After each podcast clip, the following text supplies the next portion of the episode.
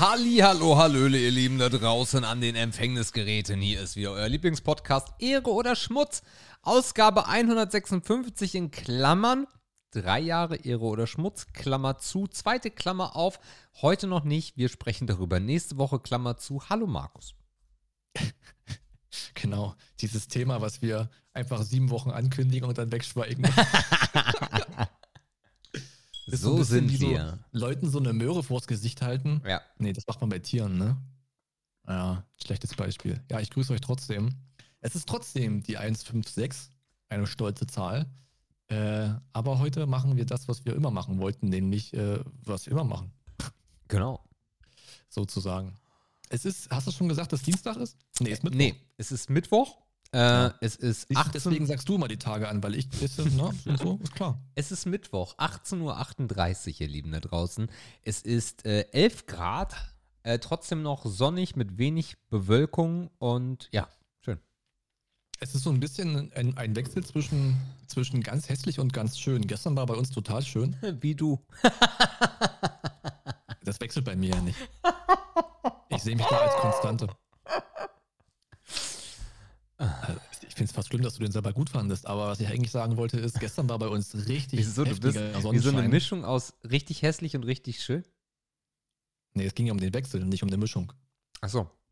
Naja, gut. Naja, ich will dir jetzt nicht deinen Witz zerreden, du wirst ihn gut gefunden haben. Nö, du, passt. Ähm, Mach. Und heute war ekelhaft. Also gestern hätte man fast mit T-Shirt in der Sonne stehen können in der Pause, aber Mhm. heute so richtig, das zieht wieder so rein, das regnet, das ist eklig. Also diese Umschwünge ist halt auch nicht cool, ne? Also jeden Tag gefühlt eine andere Jacke anziehen, also von den Beinen, die ich habe, entweder A oder B, ist klar. Ähm, aber ja, es ist ein bisschen anstrengend irgendwie. Und es macht auch keinen Spaß, nach draußen zu gucken, wenn es nur regnet, wie heute. Okay, hier ist geiles Wetter. Mhm. Hier ist richtig Genau geiles das hatten Wetter. wir gestern. Ja, das haben wir eigentlich seit Ostern. Das ist Ah, okay. äh, richtig, Ja. richtig stronge Ostern gewesen. Ja, die, Äh, Landwirte, die Landwirte unter uns werden jetzt sagen, Mensch Jungs, es muss doch mal wieder regnen. Aber das interessiert mich einen Scheiß, Mann. Ja, Landwirte, gut, dass du es ansprichst. Äh, dann machen wir gar nicht mal, was ist die Woche passiert. Das machen wir auch Also, noch. Die Brücke bin ich jetzt aber gespannt. Aber auch noch. Aber an die Landwirte da draußen, wenn du dir mal Link 2, Amazon, der zweite Amazon-Link, wenn du den dir mal reinziehst, habe ich jetzt äh, gehamstert. Und zwar äh, ist das Bild seit roundabout vier Wochen im Supermarkt so, dass man kein Mehl mehr bekommt. Und wir haben kein Mehl mehr. Und ich möchte Pfannkuchen essen. Und alles, was man so mit Mehl macht. Also habe ich mir kurzerhand äh, aus, dem, aus der Herstellung im Schworbeländle äh, Weizenmehl Typ 405, 12,5 Kilo Sack Mehl, regionale Herstellung, für 24,95 geordert, der heute ankam. Mhm. So, Okay. genau. Wie Also, lagert man das denn? was? Wie lagert man das denn? Dunkel und trocken. Hält ein Okay. Jahr. Aha. Jo. Warte mal, 12,5 Kilo. Das sind also 12,5 normale Pakete. Jo. Da müsst ihr aber einiges wegbacken, ne? Ja, er hält ja ein Jahr. Okay. So. Mhm. Ich stelle mir das so unbequem vor mit so einem großen Sack, dann reißt man den auf, dann kriegt man den schlecht zu, dann staubt das so rum. Also man kann ja auch äh, dann die restlichen 12,2 Kilo nach eurem ersten Backen nicht irgendwo umfüllen. Ja, vielleicht äh, schmeißen wir uns auch in den Sack oder so oder bewerfen uns mit Mehl. Nee, das geht schon. Mhm. Wir überlegen gerade noch, wie das geht. Also wir haben so eine handelsübliche 1-Kilo-Dose, wo man Mehl reinfüllt, wie jeder eigentlich, ne? So diese. ja. Und äh, was wir mit den restlichen 11,5 machen, das müssen wir nochmal gucken.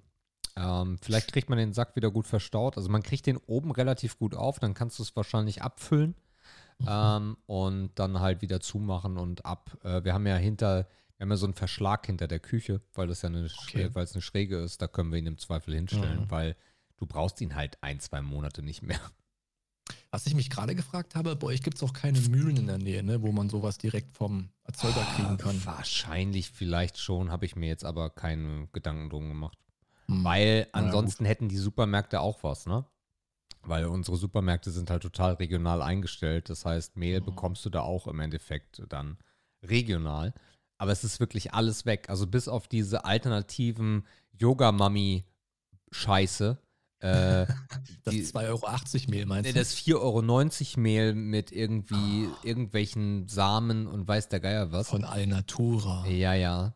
Genau. Oh, das tut Ähm, deinem Magen so gut und die mm. Darmflora, Sebastian, Ah. du wirst es nicht glauben. Ja, du bist gleich ein ganz anderer Mensch. Ja, möchte man am liebsten auslutschen, die Darmflora, so lecker ist die dann. Und den Beutel auch.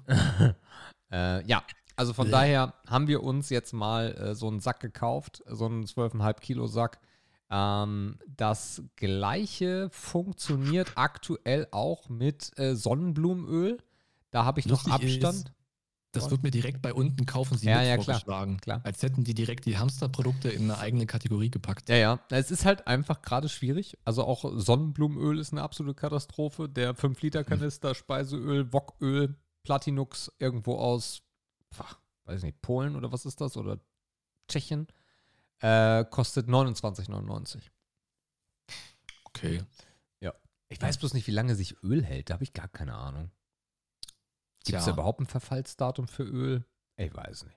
Ich bin noch nie an, die, an so eine Grenze gekommen, wo ich mir darüber Sorgen gemacht hätte. Nee, auch nicht. aber man verwendet ja Öl sowieso immer sehr, sehr lange, ne? Also Mhm. keine Ahnung, wie ihr das macht, aber ich habe so ein, also ich habe ein Öl zum Braten und eins zum Salat. Das gleiche würde ich da, also ich nehme zum Braten halt ein günstiges und für Salat halt ein besseres. Aber das Salatöl ist natürlich immer viel, viel schneller weg.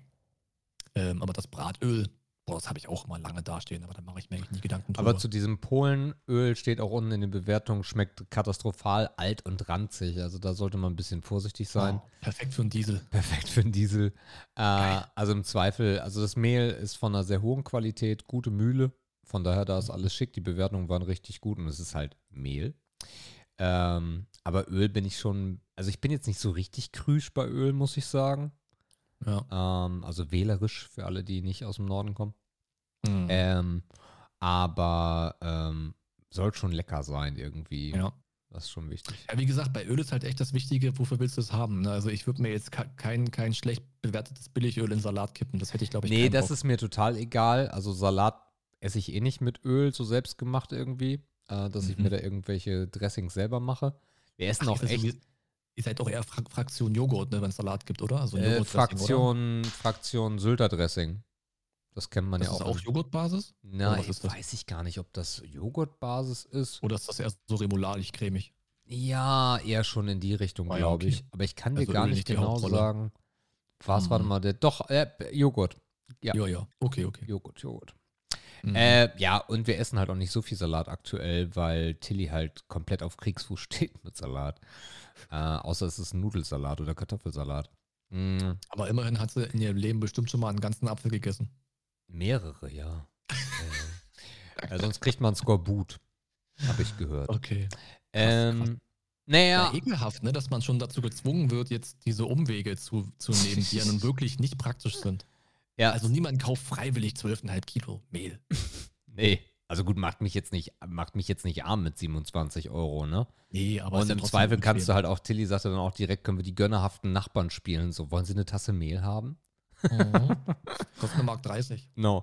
Äh, beim, beim Öl übrigens ähm, ist es so, dass also auch beim Braten will ich halt ein gutes Öl haben. Also es kann auch mal das Sonnenblumenöl aus dem Aldi sein, habe ich jetzt auch keine Schmerzen mit. Ja. Aber soll schon ein bisschen schöner sein. Ja, und das, das haben wir gerade echt. Wir sind gerade auf Rapsöl, weil es das letzte war, was es gab. Aus der Glasflasche. da weißt du dann schon, was das kostet. Mhm. Ja. Ja, ich glaube auch viele, also ich weiß nicht, ich kenne mich mit Öl auch nicht richtig, richtig gut aus, ne? Äh, Man weiß so, wie, also es gibt kaltes, kaltgepresstes und halt andere Herstellungswege, das ist so ein Qualitätsmerkmal. Ja. Olivenöl ist tendenziell im Salat irgendwie ein bisschen besser oder geschmackvoller. Aber auch Braten ist geil. Olivenöl im Braten ist auch geil. Ja, weiß ich nicht. Ich habe immer, ich habe gelernt, aber ich weiß nicht, ob das Bestand hat oder ob das so ein Oma erklärt dir was Ding ist, dass man kaltgepresstes nicht zum Braten nimmt. Richtig. So. Das heißt, deswegen, trenne ich deswegen auch immer die Öle voneinander. Zum Ja. Braten nehme ich meistens Raps, ne, weil das ja sehr hitzebeständig ist und gefühlt, aber kann ich jetzt auch nicht so richtig. Also ich würde es wahrscheinlich nicht merken, wenn mir jemand Sonnenblumenöl reinkippt, aber ich habe mich an Rapsöl zum Braten gewöhnt. Mhm. Und dann haben wir ja irgendwann angefangen, nachdem meine Schwester so oft in Kreta war, ähm, einmal im Jahr dieses kretanische ähm, Olivenöl zu bestellen in drei Varianten. Ja. So, da habe ich halt dann drei Liter und damit komme ich das ganze Jahr. Und das ist dann natürlich im Salat schon sehr geil, muss ich sagen. Das haut rein. Ja, Aber- also was ich, was ich ja auch ganz geil finde, ist diese, diese Cremafin oder wie das heißt. Ist das das? Diese, Du diese, meinst zum Braten? ja, ja, genau. Dieses, dieses Hm. gelbe Zeug da, ne? Dieses. Flüssige Butter ist das Ja, eigentlich, ne? genau, im Endeffekt, ja. Ja, ja. Ähm, finde ich auch sehr, sehr gut. Ähm, aber auch das ist Mhm. gerade schwierig zu bekommen. Ähm, Ja, schön daran finde ich halt, dass es Ausgleichsprodukt. nicht spritzt. So, das ist halt der große Vorteil an dem Zeug. Ja. Ja, aber Okay. Öl brauchen, also Öl brauchen wir echt viel, weil besonders ich esse halt super gerne Spiegeleier. Ähm, ja, und da hast du die Pfanne halt schon ein bisschen bedeckt, ne? So, da geht schon einiges Mhm. weg. Okay. Ja, Ja. also, so sieht's aus. Und Prognosen von Leuten, die sich ein bisschen auskennen, malen ein ganz dunkles Bild, was unser, unsere Nahrungsversorgung angeht. Äh, Mhm. Besonders über den Winter, ähm, weil die Hafenstädte, also das war mir auch nicht be bewusst, äh, Russland und äh, die Ukraine sind die Hauptlieferanten für alles, was so aus Getreide ist in Europa. Wie man so schön sagt, der Kornspeicher Europas, ne? Richtig. Ähm, und wenn Odessa fallen sollte und die Schiffe nicht aus Odessa weggehen, dann wird das ein richtig trauriger Winter. Also was Ja. auch was Nudeln angeht und sowas, äh, wuh, Mhm. schwierig, ganz schwierig. Vielleicht kann man ein, ich weiß nicht, ob das, ob das naiv ist, aber vielleicht kann man ein Positives daran sehen, weil theoretisch müssten doch dann eigentlich unsere, in Anführungszeichen unsere Bauern mit ihrer Ernte wesentlich höhere Preise erzielen können. Naja, aber das Ding ist ja, ich habe auch, ich war sehr überrascht davon, weil wenn du so durch Deutschland fährst, siehst du ja unglaublich viele Felder auch. Ähm, Mhm. und ich dachte eigentlich, dass wir getreideproduktionstechnisch gar nicht so weit hinten liegen.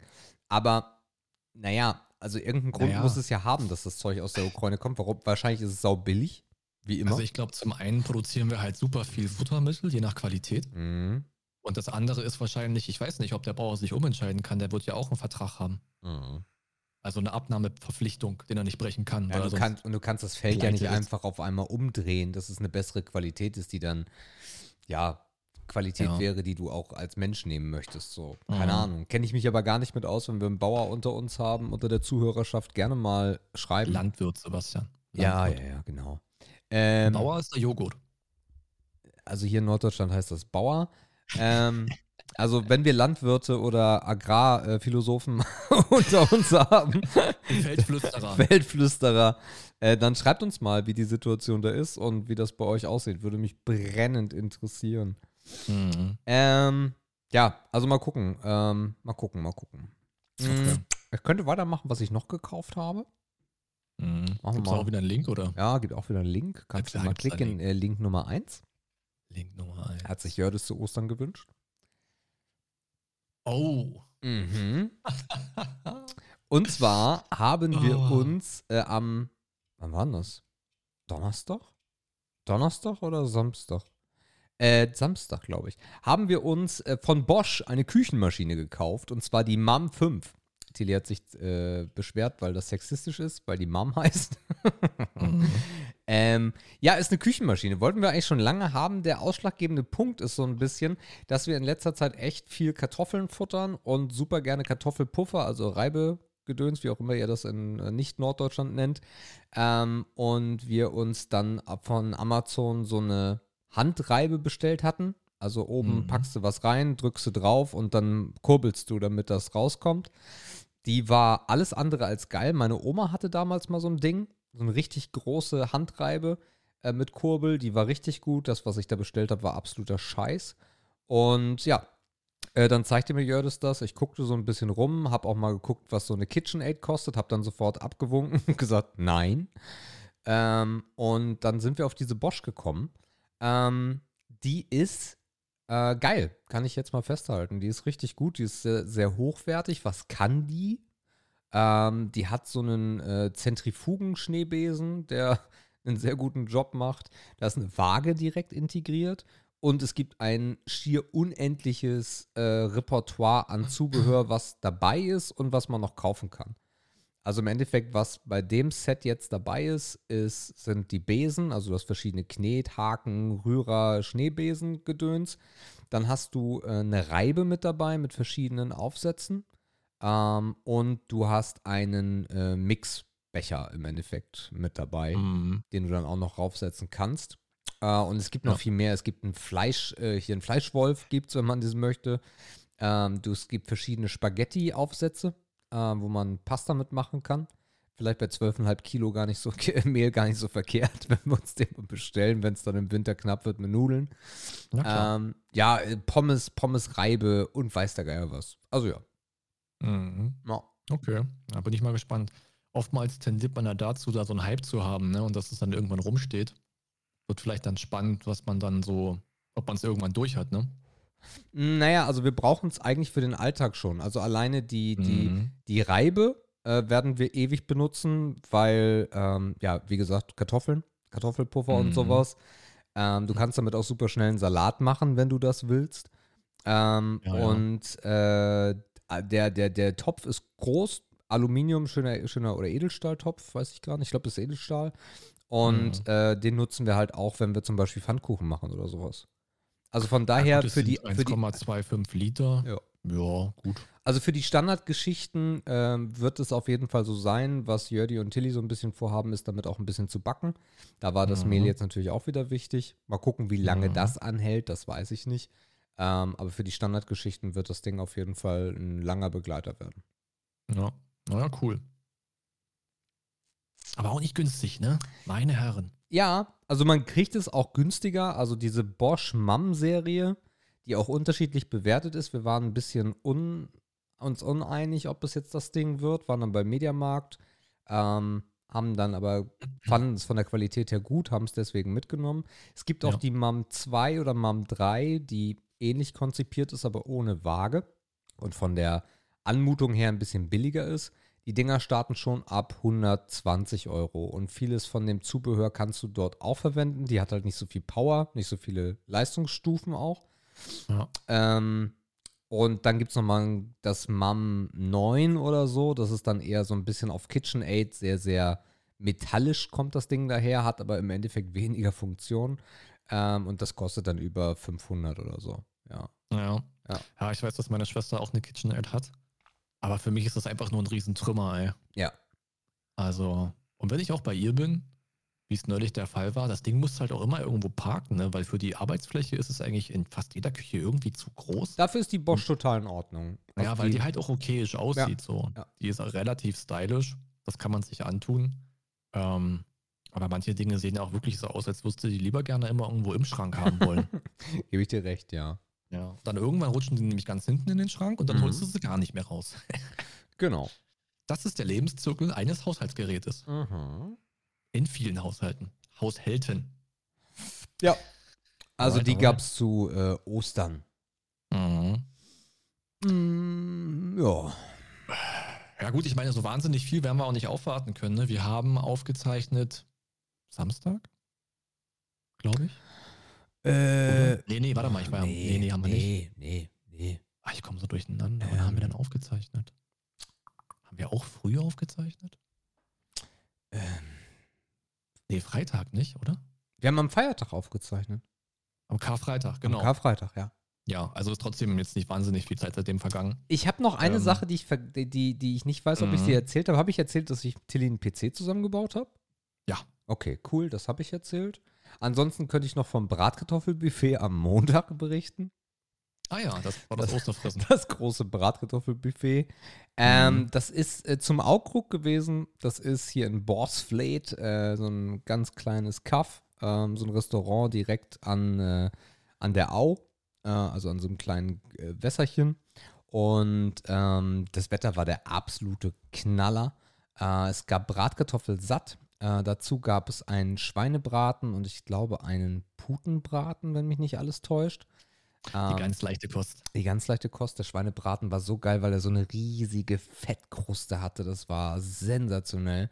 Mhm. Mm, Dann gab es Glückstädter Matthias, der ist ja auch über die Grenzen äh, sehr bekannt in äh, Natur und in Rot mit einer Haus, äh, Hausfrauenart. Soße wollte ich gerade sagen. Hier, ist es eine Hausfrauen, Hausmutter? Egal. Auf jeden Fall so eine Sahnesoße. Ähm, dann gab es Roast Beef, davon habe ich leider nichts gesehen. Ähm, und äh, selbstgemachtes ähm, Würzfleisch, nee, Würzfleisch hier so, ähm, ähm, dieses in das Peak, dieses, ähm, ist es Würzfleisch? Ich glaube ja. In das Peak, du meinst Sülze? Ja, genau, sowas wie Sülze heißt bloß bei uns anders. Ich komme bloß gerade nicht drauf. Mhm. Äh, genau, und so ein bisschen Salat und sowas war dabei. Ähm, äh, genau, Kartoffelgratin gab es auch noch und so ein bisschen Gemüsepfanne halt, so, so Gemüse in, in Rahmen. Ähm, das war, also für den, das muss man halt so ein bisschen dabei festhalten oder die Kirche im Dorf lassen. Für 18 oder 19 Euro pro Person war das eigentlich schon mehr, als man hätte erwarten dürfen. Also es war echt mhm. günstig, die Qualität war super. Für ein Bratkartoffelbuffet, was ja so da drauf stand, ähm, hätte ich persönlich ein bisschen mehr erwartet, aber naja, dann wäre es halt auch teurer gewesen. Ne? Klassisches Buffet, unter 30 Euro kommst du da eigentlich nicht weg. Äh, Nachtisch gab es auch noch, äh, gab entweder Melonen, so Honigmelonen oder ähm, einen, Ka einen, Kartoffelpudding, genau. Einen äh, Schokopudding mit Sahne. Okay. Ähm, das war auch solide. Also Essen mhm. war echt gut, war jetzt nicht der absolute Knaller, aber war schön, das mit der Family zu machen, das war gut. Und ähm, wir waren, was, wie viele Leute waren es? 30, 40 Leute oder so. Kein Schwanz, eine Maske. Wirklich gar kein Schwanz, eine Maske. Oh. Äh, wir waren da so wirkliche Aliens, die dann immer zum Essen, also am, zum Buffet hin, dann eine Maske getragen haben. Konnten ja. noch ein bisschen draußen sitzen. Die hatten auch ein paar Strandkörbe dann mit, mit Tilly in den Strandkorb gefläzt. Die Sonne hat mir das, die Fresse weggebrannt. Es war schön, ja. Ja, gefressen haben wir Ostern eigentlich auch ganz ordentlich. Mhm. Ich bin ja Samstag äh, nach Berlin gefahren zu meiner Schwester. Da hatten wir ja eine kleine, eine kleine Familienzusammenkunft anlässlich ihres äh, Geburtstags, den wir dann direkt an Ostern nachgeholt haben. Also alles ein Abwasch, würde man sagen. Meine Schwester lässt sich immer nicht lumpen. Ähm, eigentlich haben wir gesagt, ey, mach dir nicht so viel Mühe, lass uns doch irgendwie ins Restaurant gehen, aber sie wollte gern selber was machen. Mhm. Und äh, so hat sie sich für einen Brunch entschieden. Ah, schön. Und der ganze Tisch war voller Essen.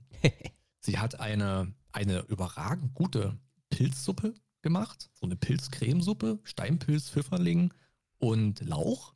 Die war richtig gut. Die sah zwar, es, es, sieht nicht geil aus. Das ist halt das Problem an so Pilzsuppen, wenn man sie selber macht. Das sah halt auch ein bisschen aus wie Kotze, ne? Man kann es nicht anders sagen. Es ist einfach so. Aber geschmeckt hat es wirklich überragend. Dann gab es natürlich Hack, äh, eine Fleischplatte, ein bisschen, bisschen Obst, ein bisschen Gemüse, ähm, noch ein Eiersalat, noch ein rote Beete-Salat. Also ich habe gefressen wie ein Tier. Mhm. So viel wie ich konnte, weil man dann auch nicht mehr aufhören kann. Nee. Ich hatte auch vorher noch nichts gegessen und ich glaube, Anpfiff war so 11.30 Uhr. War dann wirklich auch schon Zeit fürs Mittagessen. Und dann gab es noch Kuchen, naja, was man halt so kennt. Ein bisschen Geburtstagstamtam, Geschenke auspacken, dies, das. Und äh, danach ging es für mich in die Heimat. Ähm, denn wir haben dann abends mit den Jungs noch ein kleines Osterfeuer gemacht. Ähm, beim Kumpel im Garten, da haben die Eltern schon seit morgens um 10 gesessen. Die hatten sowieso noch einige Gartenabfälle, die fürs Feuer prädestiniert waren. In Klammern, da haben wir einfach nur Bäume verschnitten und die haben davon sehr viele im Garten. Und dann haben wir das Feuer so übernommen, dann irgendwie abends um acht. Und dann haben wir da verbrannt und gesessen bis morgens um zwei. Und das war wieder irgendwie richtig cool. Also dieses, allein mal dieses wieder so eine Nacht draußen sein, ist halt irgendwie ganz geil. Hatte ich ja auch lange nicht. Und dann auch wieder dieses Knistern, dieses Feuer, ne? Das ist so ein klassisches Ostergefühl, finde ich. Also Osterfeuer und Ostern, ihr habt es ja auch geprägt und gepredigt ist halt ein besonderes Feeling. Ähm, das war eigentlich sehr, sehr schön, muss ich sagen. Ähm, natürlich stinkst du barbarisch am nächsten Tag. Ähm, ich war dann auch so schlau, direkt meine Klamotten draußen liegen zu lassen, bloß gut. Und da bin ich aber Sonntag auch schon wieder nach Dresden gefahren, ähm, weil dann auch nichts mehr los war. Das osterliche Freunde-Event war auch abgehakt. Äh, ja, und dann war es das mit Ostern eigentlich schon bei mir. Also sehr kurz, sehr prägnant, Familie und Freunde mal so an einem Tag kombiniert. Mhm. Gar nicht anstrengend, aber eigentlich auch sehr schön. Und dann hatte ich noch ein bisschen Chill-Out-Time und einen ganzen freien Montag für mich, um dann so spannende Sachen zu machen wie Haushalt. Auch richtig, richtig geil. Geil. Genau. Ähm, ansonsten habe ich noch einen Hörbuchtipp für euch da draußen. Ähm, yep. Für alle Eltern. Äh, wunderschön, ist Link 3. Äh, Autorin Sophie Seeberg. Äh, Sophie Seeberg, ihres Zeichens Familienpsychologin und Gutachterin bei ähm, Rechtsstreits, alles was Kinder angeht, Familie, bla bla bla. Ähm, die hat drei Bücher rausgebracht, also ganz viele Sachen, aber diese, das ist so eine Dreier-Serie. Die heißen äh, Die Janine hat nur schwere Knochen, der Mike Tyler verträgt kein Bio und ah, ja, ja, die Jacqueline ja, ist voll hochbegabt, ey. Mhm. Aus dem Leben einer Familienpsychologin. Äh, klingt jetzt ein bisschen lustiger, als es eigentlich ist. Habe ich auch wesentlich lustiger erwartet. Wir hören das eigentlich immer, wenn wir im Auto unterwegs sind ähm, und äh, feiern das dann sehr. Äh, es sind im Endeffekt stellenweise auch echt krasse Stories ähm, über das Leben oder was oder die, die Eltern, die so, die so, so antrifft. Es geht häufig darum, dass die Kinder dann zu ähm, zu Pflegefamilien müssen, weil das Kindeswohl in Gefahr ist crazy. Also stellenweise lustig, stellenweise echt äh, heftig, was man da zu hören bekommt. Okay, okay. Wir können theoretisch gleich bei Empfehlungen bleiben. Mhm. Ähm, ich habe letzte Woche oder dann auch, als ich von Ostern äh, zu Ostern nach Hause gefahren bin, ähm, irgendwie bin ich auf einen Podcast gestoßen, den kannte ich bisher nicht, obwohl der wohl relativ bekannt ist. Das ist der Alles gesagt Podcast. Mm, der ist von Zeit Online und das ist ein spezieller Podcast in der Hinsicht, dass der Gast im Podcast entscheidet, wie lange der Podcast dauert. Mm. Das heißt, die setzen sich hin und quatschen. Das sind natürlich sind das bekannte Gäste, Gäste mit Reichweite aus Politik, Film, Fernsehen, dies, das, Sport. Also jeder, der so ein bisschen Rang und Namen hat, ist dann irgendwann mal da. Und ähm, die vereinbaren zu Beginn ein Codewort. Und wenn der Gast dieses Codewort nennt, dann endet der Podcast. Darauf gestoßen bin ich, ähm, weil es eine Folge gibt, wo Kevin Kühner zu Gast ist. What the fuck? es, Ähm, gibt, es gibt Folgen, die gehen sechseinhalb Stunden. Jetzt nimmst du mir noch die, ach, Sorry. mir das Besondere Pa- vorweg. Sorry, sorry. sorry. Jedenfalls, Kevin Kühnert ist zu Gast. Da habe ich ja die Dokumentation im NDR schon gefeiert. Die hast du, glaube ich, auch gesehen, ne? Ja. Die fand ich schon sehr gut. Und ähm, bei ihm sind es irgendwie auch sieben Stunden. Sieben Stunden Und ich muss sagen, 55. Ja, das ist eine andere Art des Podcast-Konsumierens, weil du dir es halt aufteilen musst. Ne? Du hörst das so in, so in Brackets irgendwie. Ich höre mal zwei Stunden hier, Mhm. mal eine halbe Stunde da. Das ist eine andere Art zu konsumieren. Irgendwie schaffen die es, dass man nicht den kompletten Faden so verlieren kann. Ähm, allerdings kann ich dem auch zuhören, dem, Kuhn, dem äh, Kühner, das kommt hier mir so ein bisschen zugute. Ich muss sagen, ich mag die Moderation nicht.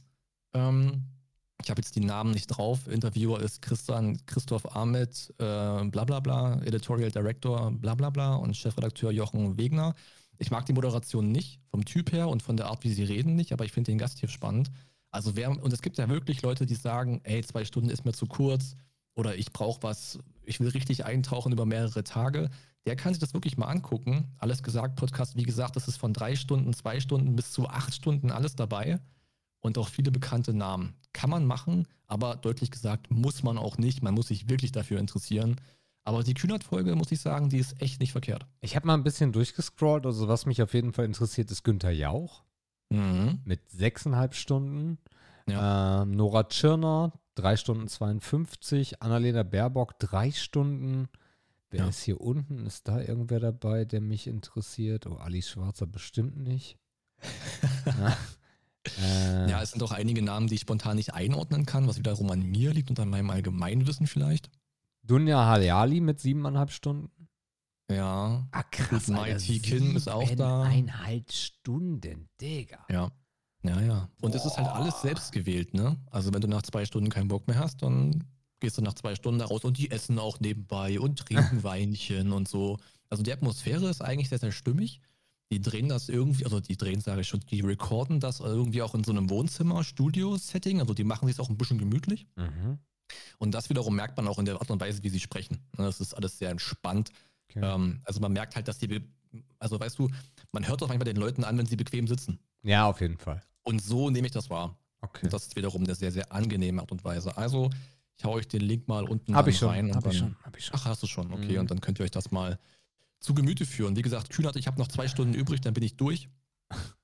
Ob ich es dann verlasse, weiß ich nicht. Ich habe jetzt wirklich eher über die Person zum Podcast gefunden und nicht andersrum. Mhm. Ähm, vielleicht höre ich mir dann noch mal irgendwie, keine Ahnung, ähm, Günther Jauch würde mich eigentlich auch, muss ich sagen, ist auch jetzt nicht uninteressant. Vielleicht an einer Baerbock vielleicht auch. Also es gibt noch zwei Folgen äh, mit. Influencern, das oder Influencer. Also Rezo hat 8 Stunden 40 voll gemacht.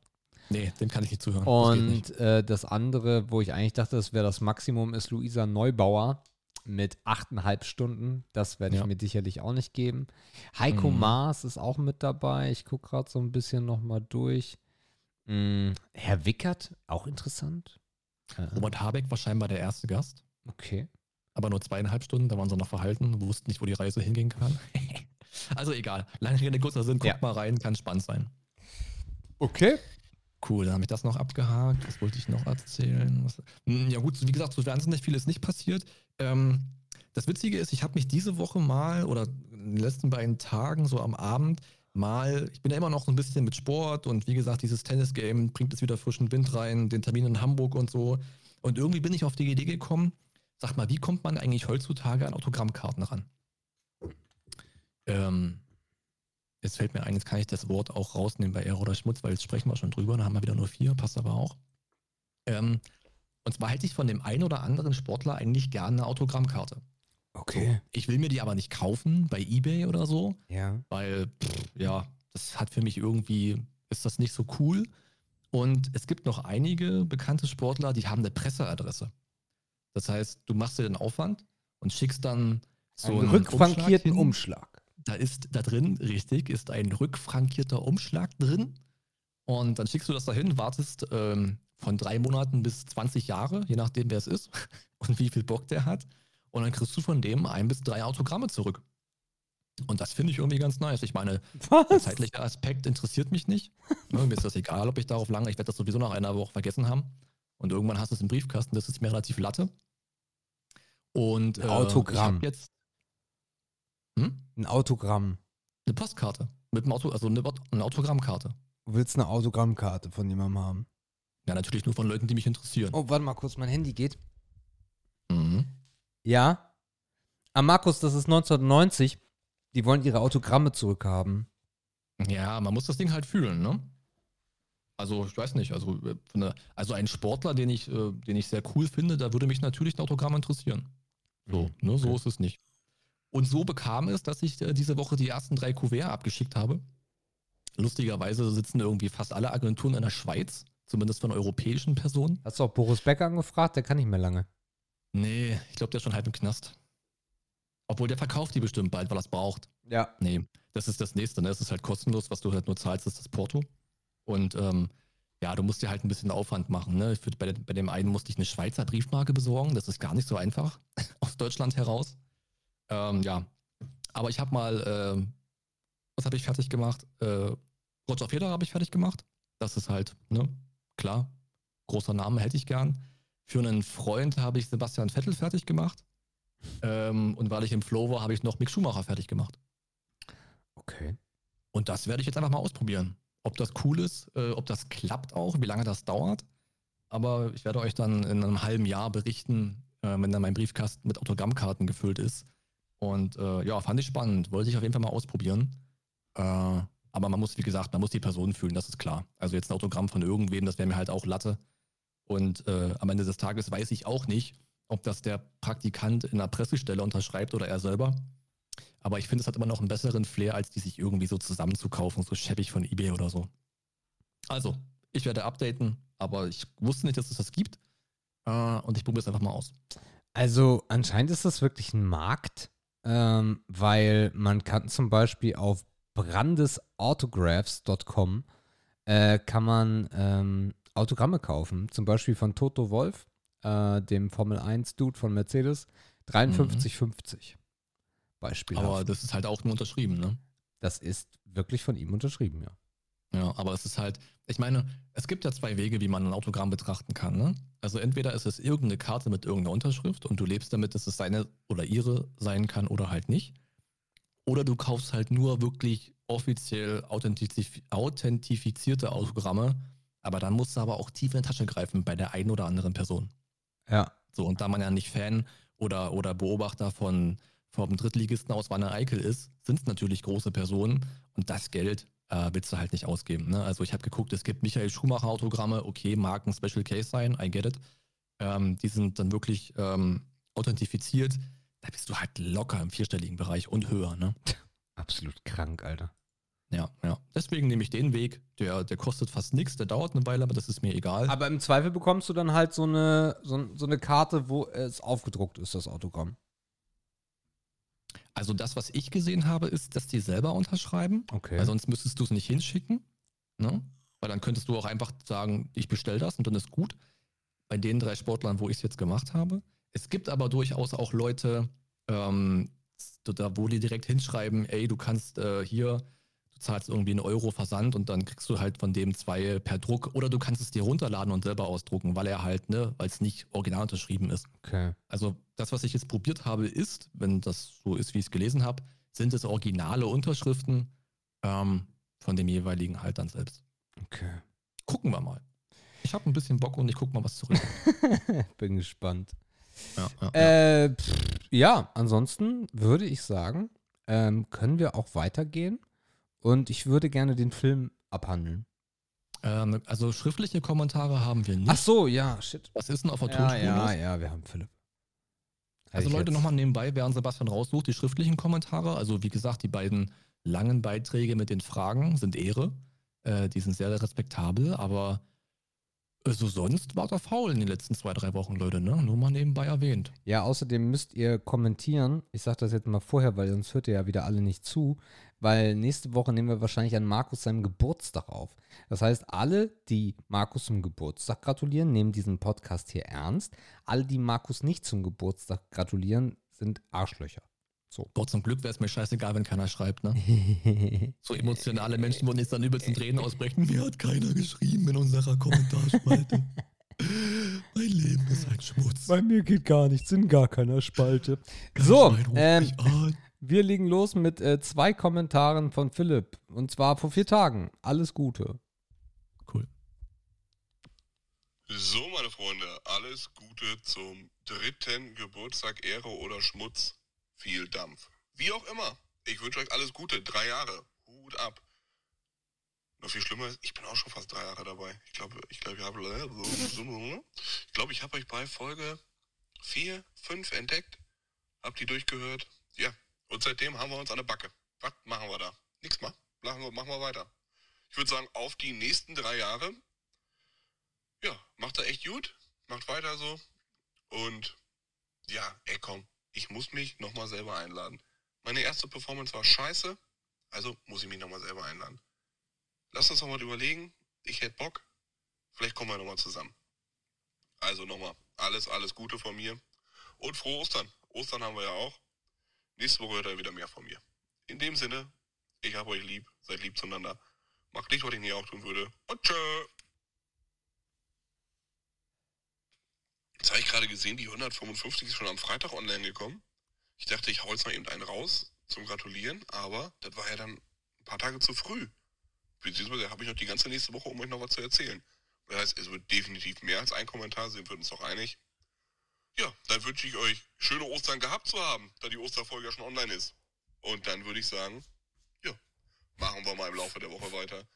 Ich werde dann gleich mal entspannt die Folge hören, wenn ich den restlichen Osterscheiß vorbereitet habe. In dem Sinne, Jungs, bleibt wie ihr seid, ne? Ja, du auch, Philipp. Danke. Ja, es ist auch schön, dass uns Philipp schon so lange begleitet. Ja. Ich meine, also stell dir mal vor, ich würde eines Tages die Lust verlieren. So Leute wie Philipp sind die, die meine Motivation am Leben erhalten würden. Ich dachte, die deinen Platz einnehmen. Das wollte ich gerade für Nein. Da würde ich lieber von Zug springen. Gut. Äh, mit diesen schönen Worten äh,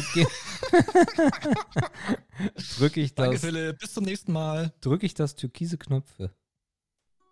Meine Damen und Herren, der Filmpalast. Ihr Lieben, äh, wir befinden uns wieder im äh, Filmpalast, äh, im Ehre oder Schmutz Filmpalast. Und heute widmen wir uns einem Film aus dem Jahre 2021, der deklariert ist als Horrordrama und eine FSK 16 Einstufung erhalten hat. Last Night in Soho ist der Film der Begierde. Ähm, ein bisschen ausgewählt von Jördis, weil die den unbedingt mal sehen wollte und ich Mhm. äh, nach den ersten Trailern dann doch ein bisschen gecatcht war. Regie ist Edgar Wright. Edgar Wright ist äh, kein schlechter Mann. Der hat zum Beispiel Sachen gemacht wie Shaun of the Dead, Baby Driver, The World's End. Der kann was. Ähm, bei IMDb hat der Film eine sensationelle 7,1. Bei Rotten Tomatoes äh, Last Night in Soho ähm, hat er eine Bewertung von äh, 76% beim Tomatometer und 90% bei der Audience. Mhm. Ob wir das auch so sehen werden, das schauen wir uns mal an. Ähm, über, wir gehen hart in den Spoiler rein. Ich werde den Film komplett auseinanderlegen. Markus wahrscheinlich auch. Von daher, wenn ihr den noch sehen wollt, ist es total wichtig, dass ihr das jetzt nicht hört, weil ansonsten habt ihr gar keinen Spaß mehr an dem Film.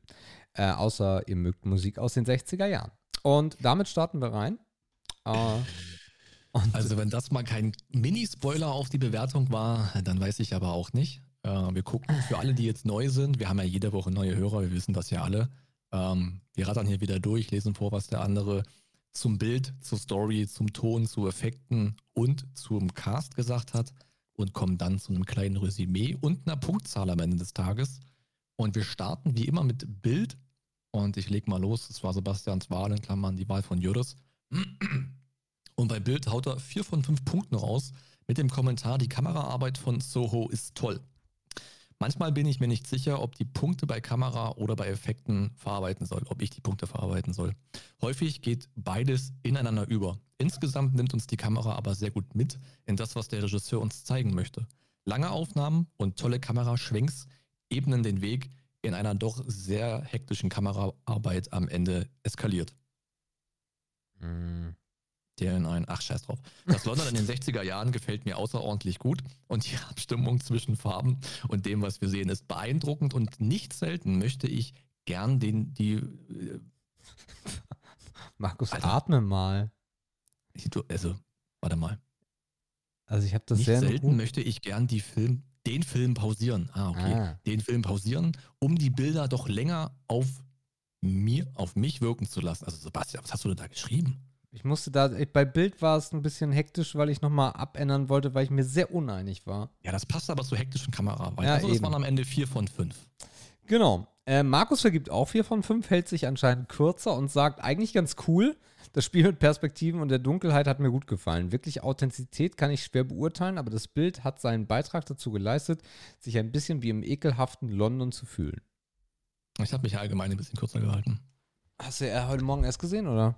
Nee, ist er tatsächlich nicht. Ich habe okay. gestern Abend geguckt und gestern Abend direkt noch geschrieben. Ähm, also es lag vielleicht an was anderem. Vielleicht am Ton? Fragezeichen. Äh, Ton sagt Sebastian. Was sagst du? Ja, ja mach. Äh, okay, also jedenfalls 5 von 5. Volle Punktzahl und zwar mit absolutem Recht. Ähm, Linus, spricht man den so aus?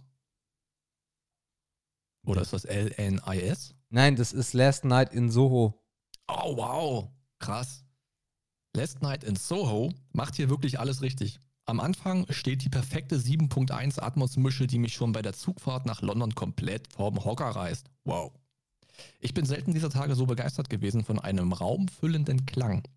Dazu gesellt sich ein Score, der mir schon in den Previews und Trailern richtig Appetit auf den Film gemacht hat.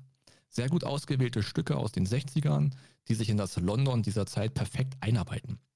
Die Stimmen sind sehr klar zu verstehen und auch räumlich gut verarbeitet. Markus vergibt 4 von 5 und sagt, teils gemischte Gefühle, musikalisch ist natürlich viel passiert und man hätte es fast so erwartet mit dem Gedanken an die 60er. Das Abmischen kam mir etwas ungenau vor, die Musik war super laut und die Dialoge, Dialoge eher leise. Das klammere ich mal so halb aus, vielleicht war es auch nur mein Eindruck. Ja, das haben wir häufiger schon gehabt. Ähm, das ist ein spannendes Ding, weil die meisten Filme nicht dafür ausgelegt sind, auf zwei kleinen Lautsprechern aus dem Fernseher rauszukommen. Das ist, mhm. ja, ist eigentlich doof, weil das machen ja die meisten Menschen. Habe ich mir mit all meiner Erfahrung jetzt schon so gedacht. Ja. nee, es war wirklich eine sensationelle Abmische. Also, ähm, Story kommen wir ja noch gleich zu, aber es gibt eine Szene, da ist sie im Zug, die ist auch total irrelevant, diese Szene. Und ja. ähm, wobei, naja, ja, schon, also auf jeden Fall von der Kleinstadt in London rein, durch ein paar Tunnel und so. Und auf einmal fährt mein gesamtes Wohnzimmer durch den Tunnel. Also es war sehr, richtig gut. Und das ist halt mhm. etwas, was sehr häufig auf der Strecke bleibt heutzutage, dass die Abmische fürs, fürs Heimkino dann eher schlecht ist oder auch, dass eine Atmos-Spur einfach richtiger Schmutz ist, weil oben oder hinten an den Seiten gar nichts passiert oder viel zu wenig oder viel zu leise.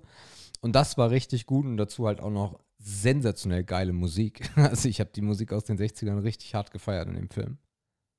Ja, ich glaube, dass die Musik auch viel, in Anführungszeichen, auch retten konnte. Ich glaube, die hat, die Musik hat viele Szenen, die eher durchschnittlich waren, nochmal angehoben. Hm, liegt natürlich auch an der Musikauswahl zum einen, aber auch an der Stimmung insgesamt. Ja, also ich glaube, die Musik war wirklich, das werden wir auch im Gesamtranking merken, dass die Musik das insgesamt auf jeden Fall gehoben hat. Das steht fest. Mhm. Wir fahren weiter im Zug zu Effekte. Dreieinhalb von fünf. Eigentlich wollte ich hier mehr Punkte geben. So umwerfend finde ich die Effekte in der ersten Hälfte des Films. Diese perfekte Symbiose aus Eloise und Sandy in Spiegeln, Kamerafahrten und so weiter fand ich beeindruckend. Habe ich so noch nicht gesehen und ich erwartete ganz, ganz großes Kino, ähm, was sich so weiter durch den Abend zieht. Gebe die Punkte dann allerdings doch bei Bild. Alle anderen Effekte wie Blut oder Geister wirken dann aber billig und drücken die Wertung dann leider doch runter. Ja, Markus geht d'accord mit dreieinhalb von fünf und sagt mehr als erwartet. Aufgrund der Story mussten natürlich viel zu Effekten gegriffen werden. Blut ist ja nicht alles, aber das war wieder eher schwierig anzusehen. Alles, was in ihrem Kopf stattfand, war okay, aber nicht atemberaubend. Mal wieder Punkten, Drehorte und Requisite, die äh, da war viel Schönes bei. Ja, äh, habe ich dann versucht, so ein bisschen in Bild reinzusetzen, weil mhm. ich das bei Effekte nicht geben wollte, diese Punkte, weil ähm, die Requisite, die Drehorte, die Farben, das Licht, das ist alles so in der ersten Hälfte des Films so sensationell, habe ich noch nicht gesehen. Also ganz, ganz, ganz, ganz großes Kino, hätte aber mhm. hier unfairerweise wahrscheinlich viereinhalb oder fünf Punkte gegeben und das ist es in der zweiten Hälfte leider nicht wert. Ja, ich glaube, wir kommen hier technisch das ein oder andere Mal in die Lage, wo wir vielleicht Effekte und Bild hätten zusammenlegen können. Ich glaube, ja. das ist ein so ein Filmbeispiel, wo das ganz gut ginge. Ja. Aber dann haben wir halt auch wieder andere Filme, wo es halt ja eher wenig Sinn macht, ne? Dann hätte ich es aber noch schwerer gehabt, das irgendwie. Mm, nee. Ja, die Trennung hier ist nicht ganz so einfach. Bleiben wir dabei. Ähm, drei von fünf Punkten bei der Besetzung mit dem Kommentar. Die Besetzung ist wirklich schwierig. Ich kämpfe auch nach dem Film äh, mit mir, was es schlimmer gemacht hat der Cast oder die zweite Hälfte der Erzählung. Ähm, Thomasine McKenzie, ich glaube, so spricht man sie aus. Thomasine McKenzie, ja. Thomasine McKenzie finde ich eigentlich ganz treffend. Alle am Campus finde ich aber mega schlecht, anstrengend und klischeehaft. Ähm, Anya Taylor-Joy sieht zwar atemberaubend aus in ihrem 60er-Kleid und tanzt bezaubernd, doch viel mehr gibt die Rolle dann leider, leider doch nicht her. Auch Matt Smith als Jack ist ein oberflächlicher Zuhälter, über dessen Motivation wir überhaupt nichts erfahren. Ihr merkt, ich bin mir immer noch unschlüssig. Äh, finde den Cast optisch jedenfalls passend und ansprechend, wenn da nicht die Story wäre. Ja, ja, ja. Besetzung dreieinhalb von fünf. Äh, Thomason McKenzie bekommt eine Rolle, die mir schnell auf die Nerven ging. Mit dem richtigen Make-up hat sie stellenweise an Avril Lavigne erinnert. Das hat es für mich etwas gerettet. Die zierliche und empfindliche äh, Ellie spielt sie gut, aber einen Zugang habe ich nicht wirklich finden können. Ja, ich habe mich ja auch wieder kurz gehalten. Irgendwie die restlichen Rollen, ja klar, ihre spiegelbildliche Rolle hätte man nochmal erwähnen können, da gehe ich mit. Mhm. Ähm, die fand ich auch sehr gelungen eigentlich. Ja. Aber der ganze Rest vom Cast ist halt auch so Latte. Also der Ficker oder der Ficker, der macht jetzt weder besser, eher schlechter. Ja, ja weiß ich nicht. Auch auf den, auch auf den alten Police Officer hätte man, hätte man, der kommt halt immer wieder vor, aber auch sehr weit am Rand. Aber sowas zu casten und zu spielen ist halt auch keine Meisteraufgabe. Der Rest ist wirklich sehr, sehr unscheinbar. Also am meisten hat mich genervt, dass daraus dann irgendwie so ein Teenie-Horrorfilm wurde mit dieser nervigen Fotze in diesem Campus-Wohnheim äh, da ihrer Mitbewohnerin im Endeffekt. Die hat, die, die, die, die, die, die, ich weiß nicht, warum es die gibt. Die muss einfach nicht da sein.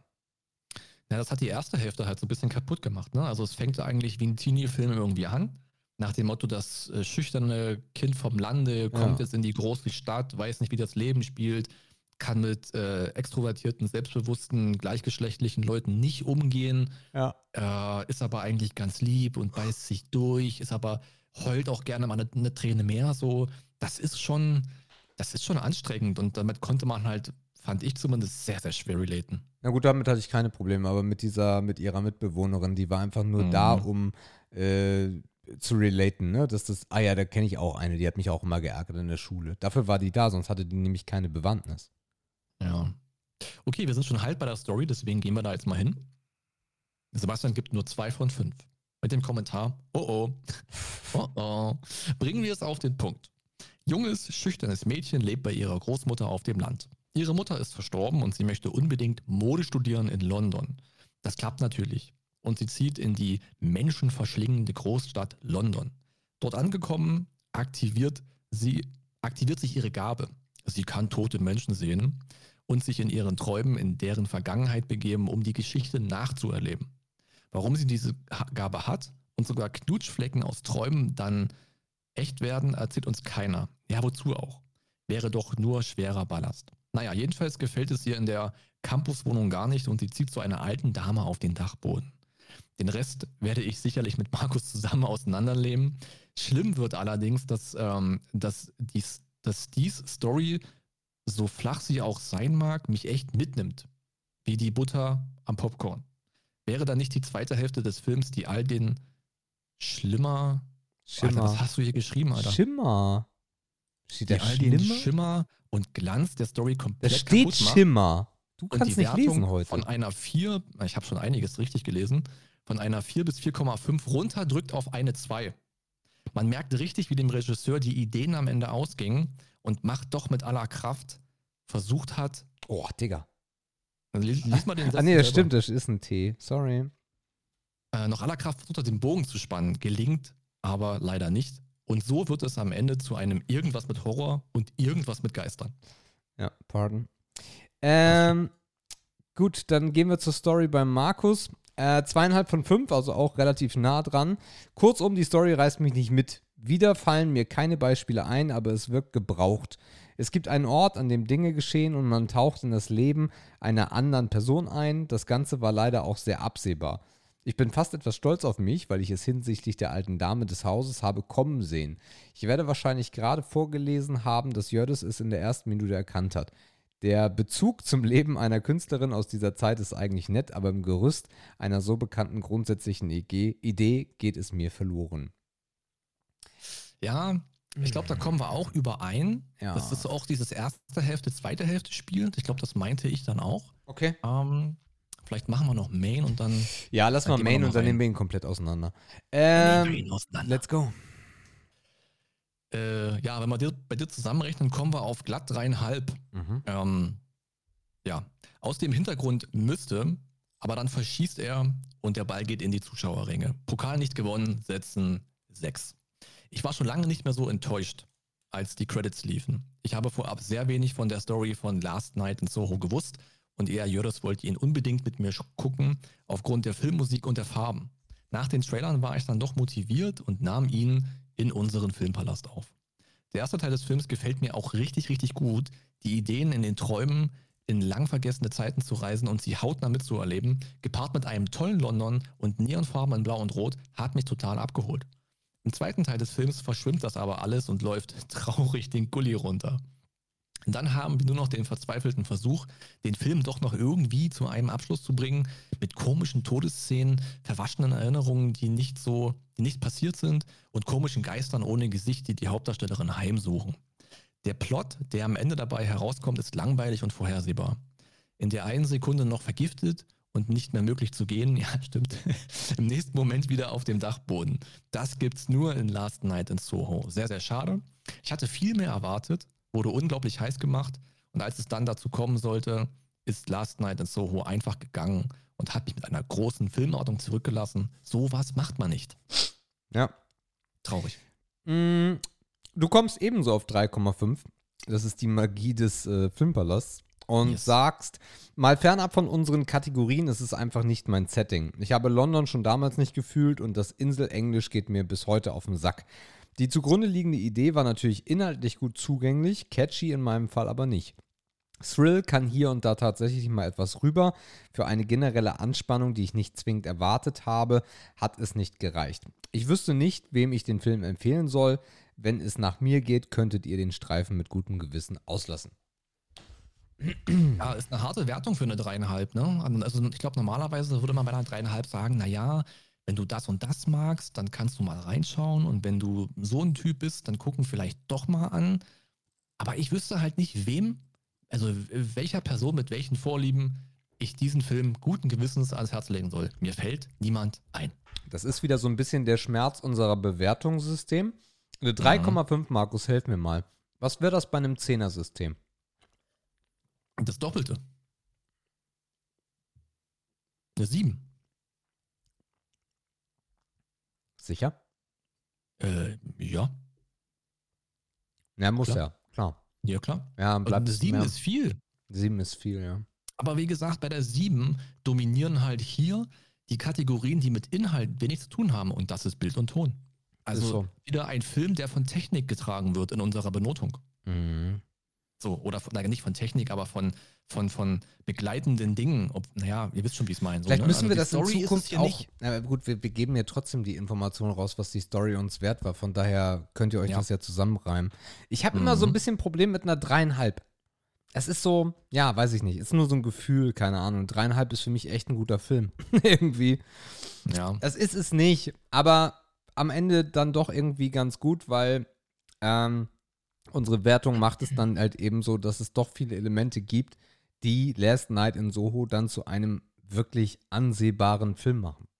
ja. Ja. Weißt du, was mir gerade einfällt? Mhm. Ich meine, theoretisch, ähm, wenn man schon viele Filmpalaste hier gehört hat und vielleicht schon den einen oder anderen Film noch selber mal geschaut hat oder vielleicht auch davor schon geschaut hat, dann weiß man ja auch, eine Ehre oder Schmutz 3,5 einzuordnen. Ja. Ne, man weiß ungefähr, okay, dann hört man auch mal und weiß, okay, Bild und Ton war hier tragen, Story war Müll. Ja, wenn ich ein Story-Typ bin, dann gucke ich es halt eher nicht. Meinst du, wir sollten vielleicht mal auf der Homepage die Filme mal auflisten mit dem Ranking? Also gar nicht mit unserem Kommentar, nur mit dem Ranking vielleicht? Äh, ja, können wir gerne machen. Ich weiß nicht, wie viel wir zusammenbekommen, weil Ja, das, das, war ja alles haben. auf der alten Seite. Ja, das, was wir noch haben. Okay, gut. Ja, können wir gerne machen. Ja, ja, ja. Wobei, das müssten wir, aber wo haben wir das denn alles hingeschrieben? Wo haben wir Das denn Archiv. aber, ach, es gibt ein Filmarchiv. Naja, im Archiv sind irgendwie Ja. 16 oder so. Ja. das ist schon eine ordentliche, die, also die, die meisten Guten werden dabei sein. Ja, Das könnte man für euch machen. ja. Dann kann man auch mal ein bisschen abwägen, ne? Der war eine dreieinhalb, oh krass, eine viereinhalb. Ne? Dann kriegt man vielleicht auch ein bisschen mehr Vergleichbarkeit hinein. Ja. Ähm, ich bin enttäuscht. Ich bin richtig, richtig, richtig ekelhaft enttäuscht, weil, ähm, also, schauspielerische Leistung ist eigentlich gar nicht so verkehrt. Ähm, besonders die, äh, die Anya Taylor Joy ähm, ist.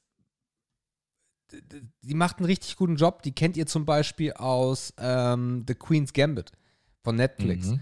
Ähm, wo sie einen sehr, sehr guten Job gemacht hat. Und das macht Ja. sie hier auch. Hier ist sie eine ganz andere Persönlichkeit natürlich und Mhm. äh, hat ganz viel auch abzuarbeiten. Das heißt, sie, sie ist die, die Show-Tante, dann muss sie auch mit ganz viel Verletzungen arbeiten. Und das macht sie optisch richtig gut. Ähm, aber, Sie hat auch so ein, so ein Gesicht dafür. ja, total. Also sie, sie wirkt sehr, sehr klassisch. Natürlich kann, kann Make-up und, und Maske viel machen, aber sie hat so ein, sie hat so ein klassisches Clubgesicht auch irgendwie. ja, Also einerseits ein Partygesicht, ein sehr emotionales, große Augen, ausdrucksstark, auch kantig ein bisschen, aber kann es trotzdem auch weich. Also das war wirklich, wahrscheinlich war das die beste Rolle. Nee, das war die beste Rolle. das war die beste Rolle. Das war der beste Cast. Thomasin Genau. McKenzie, ja, auch okay. Irgendwie. War mir aber im zweiten, also im ersten Teil fand ich die total süß. Das war das kleine Mädchen aus dem Dorf. Das hat sie auch super verkörpert. Dann kommt sie Mhm. da rein und dann zieht sie sich, äh, zieht sie sich die Klamotten aus und geht in ihren Schlafanzug. Und ich habe ihr das total abgekauft, dass sie, dass sie dieses Zimmer fühlt, ähm, dass sie dann in diesem Bett schläft und dann in diese Träume reingeht. Und das ist halt so, da war ich so gehypt, weil auf einmal, also sie, sie, sie, das geht halt auch sehr schnell, was ich wieder schade finde, dass man sich nicht mehr Zeit dafür genommen hat, zu sagen, warum ist denn das so bei ihr? Weil sie Mhm. sieht auch ihre tote Mutter zum Beispiel. Also irgendwo muss das ja herkommen. Ähm, und dann rauscht sie in diesen Traum rein und äh, ist dann in ihrem Schlafanzug äh, auf einmal in dem London der 60er Jahre und äh, verschmilzt auf einmal mit der Sandy. Ähm, und da gibt es so krasse Bilder, dass sie einen Spiegel, also sie kommt so eine Wendeltreppe runter, der hinten am, am, am Rücken dieser Treppe ist so ein Spiegel und vorne läuft Sandy und Ellie, also ähm, die, die äh, Thomason McKenzie, äh, ist halt die Person im Spiegel. Da gibt es eine super geile Tanzszene, wo sie mit Mhm. diesem, ähm, mit diesem Dings, sag mal, wie heißt Frank, mit, dem mit Jack, wo sie mit Jack Den tanzt Manager. mit dem, genau, mit dem Pimp, äh, wo sie mit dem tanzt. Und in den Bewegungen, die Kamera schwenkt so ein bisschen, auf einmal ist es die eine, dann ist es wieder die andere. Geil. Mhm. Habe ich noch nicht gesehen, war, war hat richtig, ich habe gedacht, boah, das wird der absolute Knaller, warum war der nicht bei den Oscars? Ist auf jeden Fall gut gemacht, weil wir haben ja gerade davon gesprochen, dass, dass es so eine extrovertiert versus introvertierte Rollenverteilung ist. Das mhm. heißt, dieser Unterschied zwischen diesen beiden jungen weiblichen Persönlichkeiten, mhm. der wurde dir halt ins Gesicht geknallt. Ja. Ne, so, das ist ein ganz anderes Verhalten, ein ganz anderes Auftreten. Und man hat auch wirklich auch gemerkt, wie sie sich eigentlich wünscht, sie wäre sie. Mhm. Das schlägt natürlich irgendwann um, anhand mhm. des roten Fadens der Geschichte. Aber das waren eigentlich ganz coole Momente, wo man dachte, okay, sie taucht jetzt in eine Welt ein, die sie sich vielleicht immer gewünscht hat. In ihren, sie, sie malt sich ihre eigenen 60er. Das war eigentlich ganz cool, ja. Ja, wobei das natürlich auch alles irgendwie so ein bisschen äh, zu sehr auf dem Tablett liegt. Äh, sie ja, hört klar. auch am Anfang 60er-Mucke von ihrer Oma. Ja, und dann mag sie auch Klamotten eher, so sie schneidet sich ihre Klamotten selber, ist auch eher so dieses, mm, Mannequin hätte ich jetzt fast gesagt, aber im Endeffekt, die hat halt auch in, zu Hause dann so ein Kleid an, was sehr, sehr 60er, 70er Jahre alt ist. So mhm. Rock diese Rock'n'Roll-Zeit. Mhm. Und das liegt mir alles ein bisschen zu sehr auf dem Tablett, aber das habe ich alles noch gekauft und dieses Mystery dabei, weil auf einmal schlägt diese, diese, diese, diese ganz tollen Träume, schlagen einem auf einmal um in, in äh, sehr, sehr schlimme Träume, in Albträume. Und auf einmal kommen die Träume halt auch, das hat dann so eine Psychonummer, so eine Psychokomponente, dass die Träume dann auch in ihre, in, in die echte Welt mit eintreten. Und mhm. ab, ab dem Moment ungefähr verliert der Film sehr viel an Magie, finde ich. Ja. Obwohl man, und das ist eigentlich nur eine Randnotiz, ja eigentlich sagen muss, dass ja auch die guten Träume schon in die Realität eingetreten sind durch diesen Knutschfleck. Das ist zwar nur so ein Hint. Absoluter ne, so, Bullshit. So ein, so ein Nadelstich, der aber total unnötig ist. Ey, was ja, soll also, das? Es ist halt, als hätte man da so ein bisschen andeuten wollen, ey, das, was sie im Traum erlebt, wird sie irgendwann noch mit in die Realität nehmen. So, das war vielleicht so ein Mini-Spoiler. Keine mhm. Ahnung, wie man es im Nachhinein sehen soll. Aber ja, die Geschichte kippt natürlich, wenn sie merkt, wie das Leben der Sandy eigentlich wirklich war.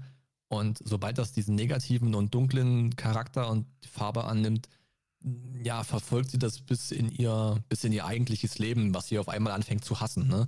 Das ist halt auch der, der, also es ist so ein bisschen, als wenn der große Traum einfach platzt. Mm. So fühlt sich halt ein bisschen an. Ne? Da kommt ein kleines Mädchen mit großen Zielen und viel Talent und dann diese Geschichte macht sie halt irgendwie komplett kaputt.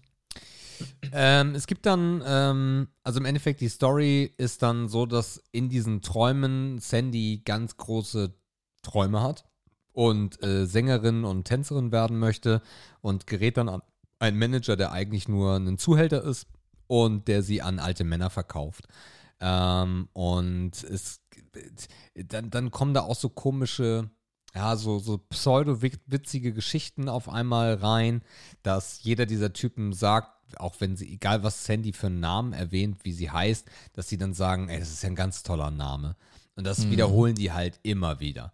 Und ja. ähm, dann sitzt die ähm, Ellie, sitzt auch auf diesem Sofa, aber hinter, auf, also es ist auch nicht äh, stringent äh, in dem, wie es damit umgeht, wie sie in dem, in dem Traum ist. Manchmal ist sie die gleiche Person, manchmal ist sie aber sehr passiv und sitzt dann auf einmal hinter einem Spiegel, den sie kaputt kloppt und sowas. Äh, dann, dann greift sie auch ein in die Handlung und mh, es scheint so, als ob Charaktere auf sie reagieren. Und mhm. äh, das ist sehr wirr und nicht, nicht, schön, nicht schön gleichmäßig, finde ich. Ja, das ist halt, das ist nicht straight in der Vorgehensweise, fand ich aber eigentlich gar nicht so schlimm. Okay. Weil man wahrscheinlich auch damit gerechnet hat, dass sich das, dass sich die Welten, dass die noch mehr miteinander verschmelzen werden. Ähm, weil man ja auch merkt, wie sie ihr auch näher kommt. Also zum einen auch räumlich, ne? Auch bei dem ersten Tanz hast du schon gemerkt, okay, jetzt switcht das so. Ähm, auf einmal hat er sie im Arm und tanzt mit ihr und nicht mehr die Sandy da waren schon Andeutungen, dass das halt irgendwann ein sehr, sehr fließender Übergang sein wird. Aber gerade diese Szene, wo sie da eigentlich schon mitten im Sumpf ist und Aha. sich jeden Abend nur noch voll säuft und mit den Typen da, eigentlich, eigentlich wird er nur noch gefickt. Ja. Ähm, es ist wieder so überplakativ, ne? Die müssen halt wirklich achtmal zeigen, dass der jeder Abend gleich verläuft. Das ist mir ja. zu sehr ins Gesicht. Ja. Ähm, das ist wieder, es ist ein bisschen zu viel. Und das hat auch zur Auswirkung oder es kommt auch dazu, dass man den eigentlich wichtigen Part in dieser Szene, nämlich dass am Ende dieser Polizist kommt, ja. völlig übersieht, weil man äh? einfach so gelangweilt ist äh? von dieser siebenmaligen Wiederholung zuvor. Ja, also kam mir auch, der Polizist kam mir viel zu kurz. Ja. Weil es auch, auch Ja, gar nicht deutlich wurde, dass er ein Polizist ist. Was zu dem Mhm. Zeitpunkt ja überhaupt nichts kaputt gemacht hätte von der, von der darauf, darauf folgenden Story. Ich glaube sogar, dass es es untermauert hätte. Ähm, weil, wie Markus sagt, am Ende haben wir dann einen Polizisten, der, der da sitzt und versucht, diesen äh, Prostitutionsring wahrscheinlich aufzusprengen, äh, so, so denke ich mal. Und der kommt ganz kurz vor. Ganz kurz, es wird auch wieder Ja. Zeitlupe gemacht, dann wird so ein bisschen Musik eingespielt. Also, ja, sitzt ein Typ. Und wir wissen halt nicht, dass das ein Polizist ist. Das war sehr, sehr unbeholfen. Ja. Also ich verstehe, dass die Rolle da irgendwie mh, einen Wert haben kann, dieses, dieses, äh, dieses Mhm. Agents, dieses Polizisten dort Mhm. im, im, im London der 60er Jahre. Ja. Aber es wirkte für mich so, als wüsste man nicht, wie man mit dieser Rolle umgeht oder als hätte man nicht darauf zu reagieren gewusst, wenn man dem Zuschauer zeigt, dass Sandy einen Ausweg gehabt hätte. Ja. So hätte sie ihm zugehört, hätte sie sich ihm anvertraut. Fairerweise hat sich natürlich sie niemandem anvertraut, weil sie halt nur verarscht und gevögelt wurde. Yes. Verstehe ich auch irgendwo. Aber es fühlte sich so an, als, na lass die Rolle mal so ein bisschen wegdrücken, weil wir wissen nicht, hätte das jetzt machen sollen. Also sehr, sehr unbeholfen in dem Moment irgendwie. Ja, und so geht es dann halt auch irgendwie weiter. Also für Sally geht, äh, für Sandy geht der Weg halt äh, ab in den Sumpf, ganz, ganz tief runter, äh, raucht, äh, der geht schlecht, die trinkt viel, äh, fickt halt jeden Abend auf ihrem Zimmer, was übrigens das gleiche Zimmer ist, wie in dem Ellie wohnt. Ähm, dann mit Typen und es wird halt immer schlimmer und irgendwann will sie einen Ausweg finden. Ähm, was dazwischen noch passiert ist, ähm, also ihr merkt eigentlich, passiert relativ viel in dem Film, aber vieles hätte man einfach weglassen können oder anders schreiben können, äh, Mhm. dass äh, Ellie sich in der echten Welt verändert. Und zwar, dass sie zum Friseur geht, blonde Haare bekommt und sich auch kleidet wie in den 60er Jahren, was für mich Mhm. auch einen sehr großen Teil kaputt gemacht hat bei dem Film. Weil es auch wieder sehr plakativ war, weil sie halt auch so, so aussah wie, ich fand das schlimm, wie sie aussah mit blonden Haaren. Ja gut, für mich kam dann so ein bisschen der Avril, Lavigne-Effekt durch, da war ich am Start. ja, es war halt einfach nur nochmal ein Ausdruck dessen, dass sie halt sein möchte wie die Person, die sie in ihren Träumen sieht, ne? Aber halt auch wieder sehr vors Gesicht geklatscht. Ja. Das hat man ihr auch schon vorher abgenommen. So ist es nicht. Na, auf jeden Fall äh, ist sie dann sehr überzeugt davon, ähm, dass dieser, also, also nee, dann kommt, dann kommt der, eigentlich kommt dann das Finale, nämlich, dass Sandy umgebracht wird und zwar von Jack äh, in ihrem Bett. Ähm, sie kratzt ihn, er rammt ihr hundertmal das Messer in den Bauch äh, oder in den Hals und sie ist tot oder die Brust, wo auch immer hin, überall hin, Blut verströmt, bla bla bla. Und äh, Ellie macht sich auf, weil das muss ja so passiert sein. Sie hat die Wahrheit gesehen und geht dann sogar zur Polizei, was auch echt scheiße ist. Das nimmt Äh, viel Tempo raus, auf jeden Fall. so, es ist total unnötig. Sie geht zur Polizei und schildert da ihre Story und die sagen alle, ja, du hast einen in der Klatsche, was ja auch so ist. Ähm, dann hat, dann findet sie, dann gibt es natürlich noch so eine Love Story. Ähm, das müssen wir jetzt nicht komplett aufrollen, aber auf jeden Fall landet sie halt irgendwann in der Bibliothek, äh, wo sie die Zeitung durchwühlt. Ähm, wer denn, also sie muss diesen Mord finden. Warum findet sie Mhm. in der Zeitung nicht, dass Sandy äh, tot ist? Und dann wird sie dort halt von den Geistern heimgesucht ohne Gesicht. Und das ist halt auch so eine, ja, also ich fand den Film gesa- insgesamt nicht gruselig. Er hat mich ein, zwei Mal so ein bisschen erschrocken. Das hat er auch gut gemacht, fand ich, hat mich, hat mich berauscht, weil das selten passiert. Mhm. Aber äh, man fragt sich die ganze Zeit, was soll die ganze Scheiße? Was, was soll das? Und wenn Ja. man genau hinguckt in diesen Szenen, kriegt man dann eigentlich schon die Antwort darauf. Äh, weil sie in der Zeitung halt nur findet, dass ganz viele Männer gestorben sind. Huch. Ja.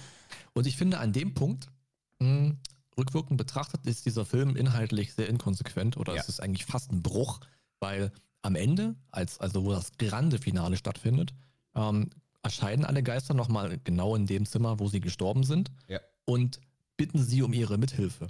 So, bring endlich diejenige um, die uns umgebracht hat, uns alle. Ja. Aber warum? Also theoretisch hat ja der, haben die Geister ja gewusst, dass sie in dem Archiv darauf kamen, dass sie nicht tot ist oder auf den Verdacht kamen, dass nur Männer gestorben sind. Aber in der Bibliothek, naja, da hätte man so einen Twist einbauen können. Weißt du, weil da Ja, hat sie sich noch verfolgt gefühlt und, die, und diese Geister hatten noch nicht diese Rolle, wie sie sie am Ende haben. ja. Das finde ich irgendwie komisch. Und natürlich kann man auch in Frage stellen, wenn diese Olle das Schlimmste in ihrem Leben auf dem Dachboden eines Hauses erlebt hat. Das Schlimmste. Warum zieht sie unten drunter ein? Äh, ja. Also, äh, Was? äh, äh, also da auch da passt so vieles nicht zusammen. Und für euch da Ja. draußen wird es jetzt bestimmt wirr. Also die alte Dame ist Sandy. Also da, wo Ellie eingezogen ist, das ist die Sandy. Und in, das ist auch Quatsch, weil sie sieht alles ganz klar in ihren Träumen. Aber das Wichtigste sieht sie nicht klar. Denn nämlich nicht Sandy wurde getötet, sondern Jack wurde getötet. Und danach hat sie auch alle Freier getötet. Auf dem Dachboden. Die sie dann auch auf dem Dachboden versteckt hat. Die sind da alle in den Wänden. Weiß ich nicht, wie das funktioniert haben soll. Aber äh, anscheinend wird das irgendwie funktioniert haben. Und ähm, ich, ich sehe nicht in der Bibliothek, dass sie weiß, dass die nicht tot ist. Weil sie ja gar keine Zeit hat, weil die Geister sie heimsuchen. Aber wenn die Mhm. Geister doch so äh, so, so stark darauf äh, so stark darauf abzielen, dass sie die töten soll, warum erzählen sie ihr das nicht vorher? Nein, weil diese Geister einfach nur in dem Film sind, bis, also Mhm. neu- 95% der Zeit, um halt dieses Horrorelement zu haben. Das ist halt auch der Zeitpunkt im Film, so das ist das letzte Viertel, wo es halt Boah. ultra hektisch ist, ne? So, also so gefühlt hat sie halt jede fünf Minuten hat sie einen Gefühlsausbruch, äh, will mit einem Messer in dem Archiv auf diese nervige Mitstudentin, ja genau, also wir dachten erst, es ist ein Messer, ähm, aber dann ist es eine Schere, äh, losgehen und sie ist total außer sich, sie, sie, äh, sie will einfach nur noch weg, aber das hat sehr, sehr genervt, weil es doch immer das Gleiche war irgendwie, aber halt ultra hektisch. Ja, und am Und Ende. gar nicht, auch kein Thrill dahinter, ne? Nee. Das sind eigentlich die Momente im Film am Ende, wenn es sich zuspitzt, wo du so auf der Couch so unruhig wirst. Ne? Ja. So, scheiße, was geht denn jetzt? Äh, ich sehe es noch nicht, das Ende. Ich habe es nicht im Kopf, ich weiß nicht, was passiert. Aber halt genau dieses Thrill und Mitnehmen, nee, gar nicht leider.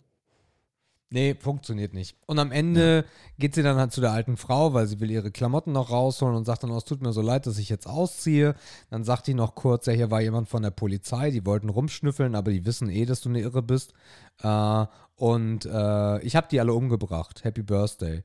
Und äh, äh, du darfst das aber niemandem erzählen. Nein, ich werde das niemandem erzählen. Nein, ich weiß, dass du, ihm das, dass du niemandem das erzählen wirst. Nein, mach dir keine Sorgen, ich erstech dich nicht wie die Wichser, sondern äh, und dann dieser Klassiker wieder, sie guckt auf ihren Tee, wo die Oma auch gesagt hat, trink den Tee. Und dann Ah, ja. merkt sie, oh Gott, sie wird vergiftet. Die, der Becher fällt auf den Boden, das Wasser plätschert in Zeitlupe. Und dann geht es ihr ganz schnell, ganz, ganz schlecht.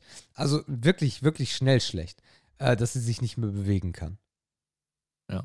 Naja, und dann ähm, kommt der Ja. Freund, der wird abgestochen, dann gehen sie nach oben, dann kommen die ganzen Geister, äh, dann bleibt die da oben sitzen, rettet, rette dich und rette den Typen, dann kommen sie raus. Oh, und auch das Ende ist. Eieieiei. Also ich habe mich gefühlt wie in so einem schlechten 90er Jahre. Also wenn, wenn ihr, wenn ihr so den ersten Scream oder sowas gesehen habt. ja, Ähm, so ähnlich. so, da- das, hat, das hat dann ganz viel Appeal gehabt, weil auf einmal war die, das, das Setting, die Kamera, das, die Sprache war ganz anders. Und dann war das so richtig wie so ein Teenie-Film aus den 90ern, 2000ern. Am Ende ist alles happy und dann kommt nochmal der Punkt, weil sie sieht auf einmal Sandy im Spiegel. Und äh, ja, dann Ja. geht sie hin und drückt auf den Spiegel und der Film ist zu Ende. Am Ende spannen sie den Bogen zur Stimmung vom Anfang. Also auch wieder dieses Kindliche, dieses so ein bisschen American Pie auf alt gemacht, so. Yes. Ähm, aber halt dann in einer positiven Farbe, weil sie das alles überwunden hat und sie ist jetzt übelst die krasse Designerin und hat ihre erste, wie nennt sich das? Äh, ich wollte gerade Kollektion. Genau, diese erste Modenschau, Laufsteg, dies, das. Oma ist stolz, der Freund ist, alle sind stolz, geiles Leben. Ihre Mutter sagt Daumen hoch. Ja, das ist halt für so einen Film irgendwie nicht passend. Nee, gar nicht. Ja, Echt, doch, Ahnung. echt enttäuschend. Ja, am Ende des Tages leider irgendwie schon. Und deswegen fiel es mir auch so schwer, weil wenn man sagt, Fans von Filmen, die so einen Thrill haben, die werden wahrscheinlich enttäuscht sein. Leute, die sagen, ey, ich komme mit so einer, mit so einer Geister, mit so einem übersinnlichen Zeug gut klar, wenn die Story gut ist, die werden halt auch nur halb überzeugt sein. Deswegen sage ich ja, wem empfiehlt man diesen Film? Total simpel. Schwierig. Also für mich total simpel, besonders weil ich auch danach ein paar Rezensionen gelesen habe, die so im Neuner-Bereich unterwegs waren. Ähm, Leute, die Popcorn-Kino lieben und nicht hinterfragen. So. Und die halt total dumm den Kopf ausmachen können oder der gar nicht Mhm. an ist äh, Mhm. und dann sitzen und sagen, oh, das war der Polizist. Oh, das war die Barber. Ich glaube auch, Mhm. ich glaube auch ein Alter, ein entsprechendes Alter hat damit zu tun. Wenn du den Film mit 16 siehst, hast vielleicht solche Filme noch nie gesehen, dann wird Last Night in Soho wahrscheinlich ein echt guter Film sein. Ja gut, ich meine, fairerweise muss man ja auch sagen, dass dieser ganz unbeteiligte und auch dieser na, stumpfe Blick auf den Film ja auch nicht schlecht sein kann. Mhm. Allerdings, hier im Filmpalast geht das natürlich nicht. Denn wir müssen ja auf Dinge achten, die wir danach beschreiben können. Genau. Ne? Also das heißt, äh, diesen, diesen, diesen freien Blick, äh, dieses fast schon dümmliche einfach hinsetzen, so wie sich halt jemand irgendwie nachmittags um halb fünf mitten im Leben anguckt und einfach die Birne abschaltet. So kann man ja auch Filme durchaus gucken und dann wird man sagen, naja, eigentlich war ganz stabil. Also Popcorn ist leer, hast du noch eine Tüte? Und dann war's das. Dann ist der Abend vorbei, ne? Ja. Ja, sehr, sehr schwierig. Ja. Okay. Also ich sag, guckt nicht. Ich, ich bleib dabei, guckt nicht. Äh, ich sag, wenn ihr ihn irgendwo günstig bekommt, äh, er kann wirklich vielen von euch gefallen. Ähm, Mhm. Besonders die erste Hälfte, ah, wenn man ein bisschen Bock auf Kino hat, ist die erste Hälfte schon etwas, was man gesehen haben sollte, finde Mhm. ich, weil er Dinge neu macht und Dinge schön macht und äh, Ja. Bilder, Farbe, Musik toll, aber hinten Ja. raus verkackt er halt leider komplett. Du, es wird auch wenige Fans genau von dem London der 60er geben, die die Musik fühlen, die das Setting fühlen. Die werden den Film sowieso gucken. Die sagen sich dann, ey, ich will einfach wieder London-Feeling haben. Ich Mir freu ist mich- egal, ich freu mich ja umso mehr. Ich freue mich ja umso mehr darauf, äh, im Sommerurlaub London kennenzulernen. Also jetzt nochmal dann anders. Also ich will diese, diese Bereiche da auch mal so ein bisschen sehen. Mhm. Ja. Ja. Da fahren wir an die Vororte, wird gut. Das sind ja keine Vororte. So hoch ist doch kein Vorort. Nee, aber Cornwall. Ja, was will ich denn in Cornwall? Aber so ist halt auch so ein bisschen, ich weiß es nicht, ich habe mich damit jetzt nicht beschäftigt. Das ist halt so ein bisschen dieses, hat so was Red Light Districtige scheinbar Ja. damals gehabt, so Club an Club und Nachtleben und, und teuer und so ein bisschen auch, äh, ja, Oberschicht, würde ich auch sagen. Äh, ja, wäre eigentlich spannend, wie es heute aussieht, ne? Ja, wir werden es euch berichten. Ähm, Okay, okay, gut, okay. weißt du schon was oder eher noch nicht? Was wir jetzt machen? 14 Tage. Ach so, nee. Nee, das ach nicht. Quatsch. Nee, Leute. Cool, dann, äh, weiß ich nicht, sag. Ja, mir egal. Ehre, Ehre oder Schmutz. Ehre, Ehre oder Schmutz. Jo, äh, da wir gerade schon über Autogrammkarten gesprochen haben, äh, bleibt es dabei. Vier ist das neue fünf. Ähm, ich habe vier Dinger rausgesucht. Eins ist mir heute entgegengesprungen in einem Newsticker, Sebastian. Pass auf. Hast du auch gelesen wahrscheinlich. Und zwar Überschrift Kehrtwende von Xavier Naidoo. Ja, heute Morgen direkt vor der Schule, äh, bevor ich Ah, Tilly ja. zur Schule gefahren habe, äh, habe ich dieses Video gesehen und äh, habe gedacht, ich bin im falschen Film. Xavier Mhm. Naidoo setzt sich vor die Kamera und äh, äh, steht seine, gesteht seine Reue. Ähm, ähm, ähm, also, Xavier Naidoo ist für mich absoluter Schmutz und so ist natürlich auch diese, diese Bekenntnis ein absoluter Schmutz. Äh, ich weiß nicht, warum er es tut. Ähm, ob ihm jetzt das Geld irgendwie ausgeht, ihn keiner mehr supportet oder so. Oder irgendwer, vielleicht auch seine Frau aus der Ukraine gesagt hat, Xavier, fick dich halt die Fresse wach auf, sonst bin ich weg. Kann auch sein. Ähm, ich bin eigentlich ein großer Freund davon, dass man auch einfach mal eine Kehrtwende machen kann und einfach von heute auf morgen sagen kann, Leute, ey, fuck. Was habe ich getan? Wie habe ich euch verletzt? Es tut mir leid. Es ist mir äh, wie der Asteroid vom Himmel gefallen. Äh, sorry, äh, jetzt ist wieder anders. Jetzt bin ich wieder da. Ich bin wieder klar. Das macht er auch alles in seinem Statement. Was mich aber sehr, sehr, sehr stört ist bei einem Xavier Nadu, dass er halt von der ersten Zeile an abliest. Also er liest den gesamten Text, den er dort vorträgt, in dreieinhalb Minuten, liest er komplett ab, ähm, was es für mich sehr, sehr äh, unprofessionell macht, unehrlich macht, weil für das, was er Mhm. da sagen will, muss er den Text nicht aufschreiben. Ähm, und äh, führt natürlich, oder hat direkt in der Verschwörungsszene dazu geführt, dass die Leute glauben, dass er bedroht wird und äh, gekidnappt wurde und das jetzt vorlesen musste. Mhm. Ähm, weil das ist ja nicht der Xavier, den sie kannten. Also, ja. Äh, ja, Schmutz. Sch- Ganz einfach, Schmutz. Ich glaube ihm Mhm. davon wenig und wenn es echt war, dann interessiert es mich auch nicht. Ja, es ist immer so ein bisschen schwierig, wie man mit so einem mit so einen wirklich 180-Grad-Drehungen umgeht, ne? Wie du sagst, prinzipiell sollte man niemandem eigentlich das verwehren, dass man zur Besinnung irgendwie kommt. Allerdings muss man halt auch sagen, ey, der Typ, der ist nicht irgendwie falsch abgebogen. So. Äh, Das ist ja jetzt auch nicht, dass der sich mal eine Woche irgendwie, dass der mal eine Woche komisch war.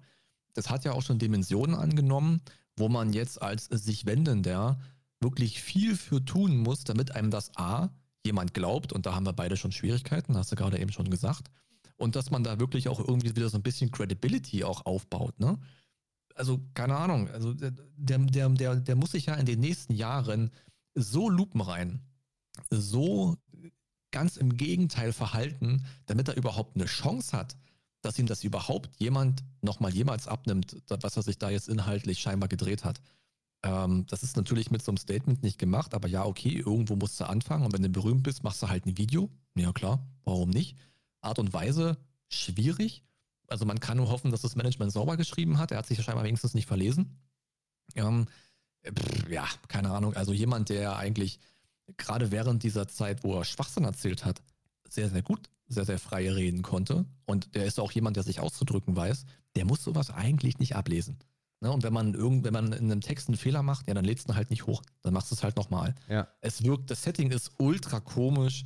Äh, ja, und wie gesagt, so wie er da sitzt und so wie er auch guckt und so, ja, ich habe meine Schwierigkeiten. Das ist natürlich auch alles Deutungsgeschichte und klar, wenn er es ernst meint, dann soll er wahrscheinlich nochmal eine Chance bekommen, aber dafür muss er halt richtig, richtig viel tun in den nächsten Jahren.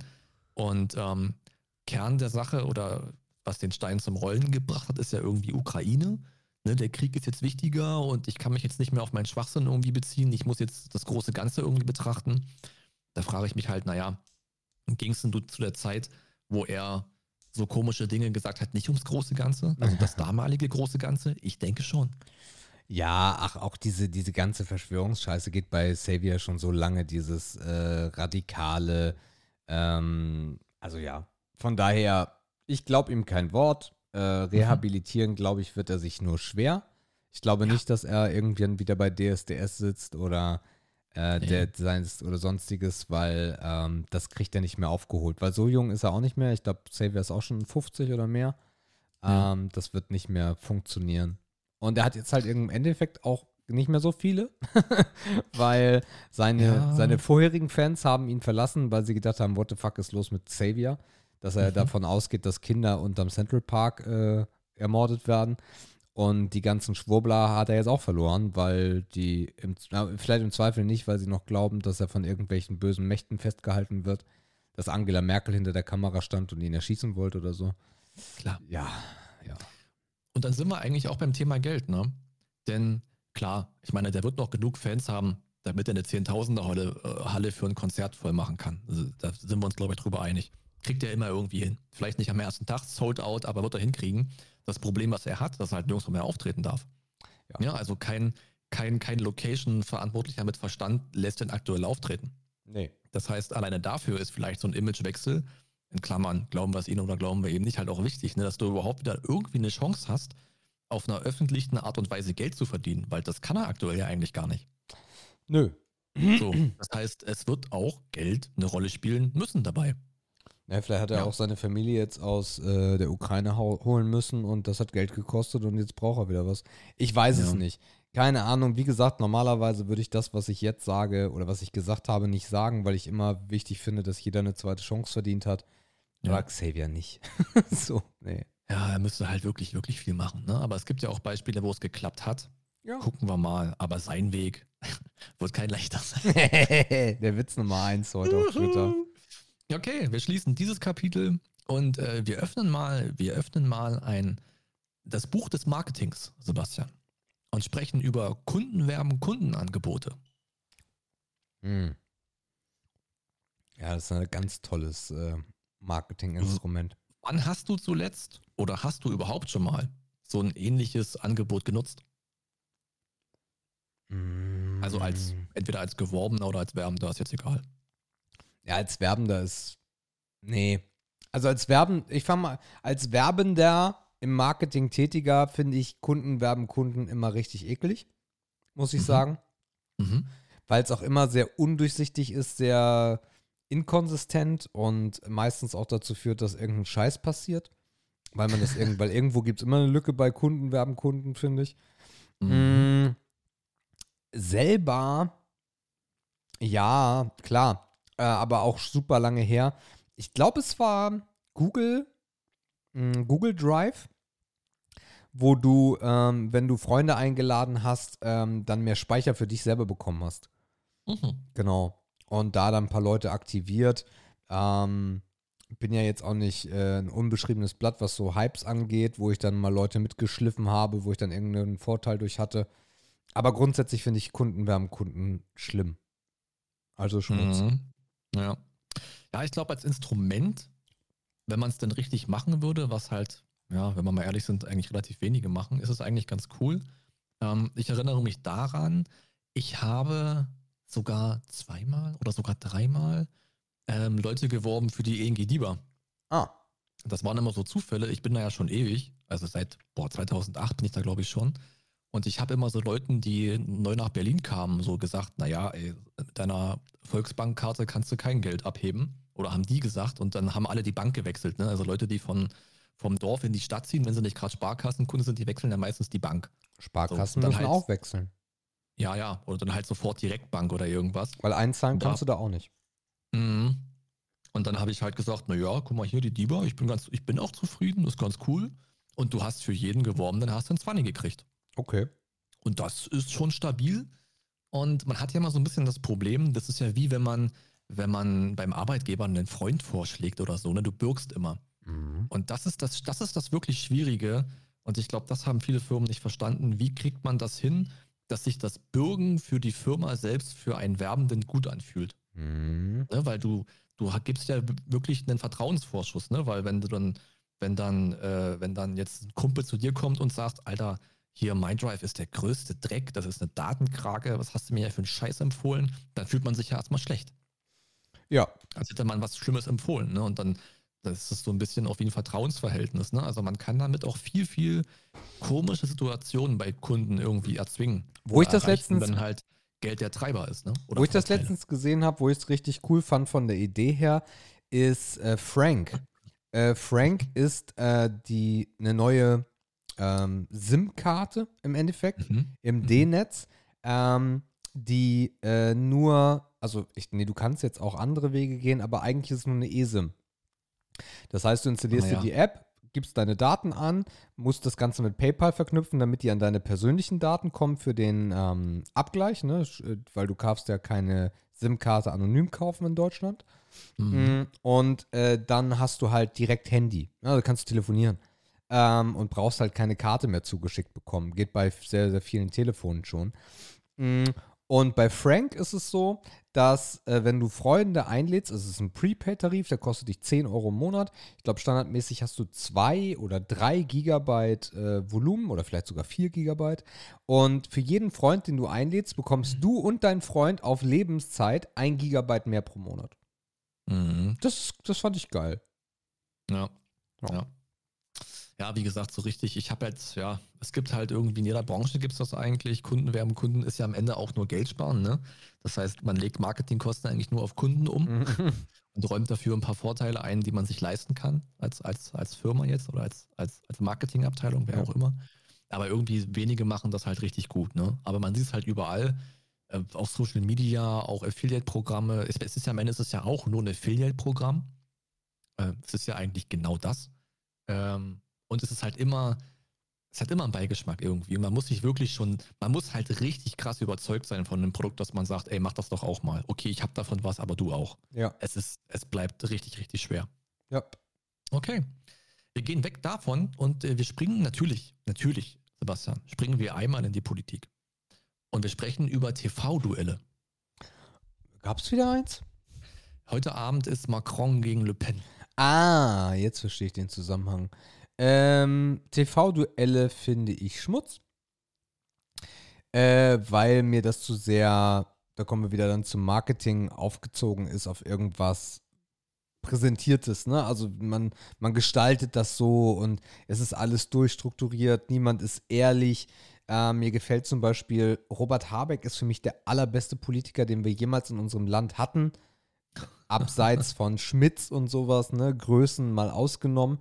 Ähm, aber so im, im Kabinett ist, es, ist er für mich seit langer, langer Zeit einer der besten Politiker, weil er seine, weil er die Menschen mitnimmt in unserem Land, wenn die das dann sehen wollen. Er macht super viel auf Instagram, er zeigt, er redet auch klar und deutlich, was er gerade macht. Zum Beispiel war er ja in den äh, Emiraten in Dubai, ne, um eine Alternative gegen äh, Putins ähm, Gas zu bekommen. Und erzählt dann auch, warum er da war und sagt, ey, es ist total absurd. In der Ukraine werden Menschen abgeschlachtet und ich bin hier in Dubai und treffe mich mit Scheichs oder mit Scheichen, wie auch immer die Mehrzahl von Scheich ist. Ähm, und der macht gut, der macht das gut. Das habe ich auch die ganze Zeit sehr, sehr gut gefunden, was er da gemacht hat und auch was Annalena Baerbock dort macht. Also die Mhm. Grünen überraschen mich sehr. Aber diese ganzen TV-Duelle, dieses hochgepitchte und dann aus, aus ein paar Minuten heraus eine Entscheidung zu einer Wahl zu treffen, finde ich Schmutz. Aber würde, also ich frage mich gerade, ob das sich einander entgegensteht, weil so wie du erzählst, müsste sich ja ein Robert Habeck eigentlich in einem TV-Duell auch gut schlagen. Ja, wobei die TV-Duelle halt meistens nur um die Kanzlerkandidaten gehen. Mhm. Ne? Ja. Ja, ich habe überlegt, ich meine, natürlich verstehe ich den Ansatz und ich würde sogar fast zu Ehre tendieren, weil man es halt doch nochmal an eine andere Zielgruppe heranbringt.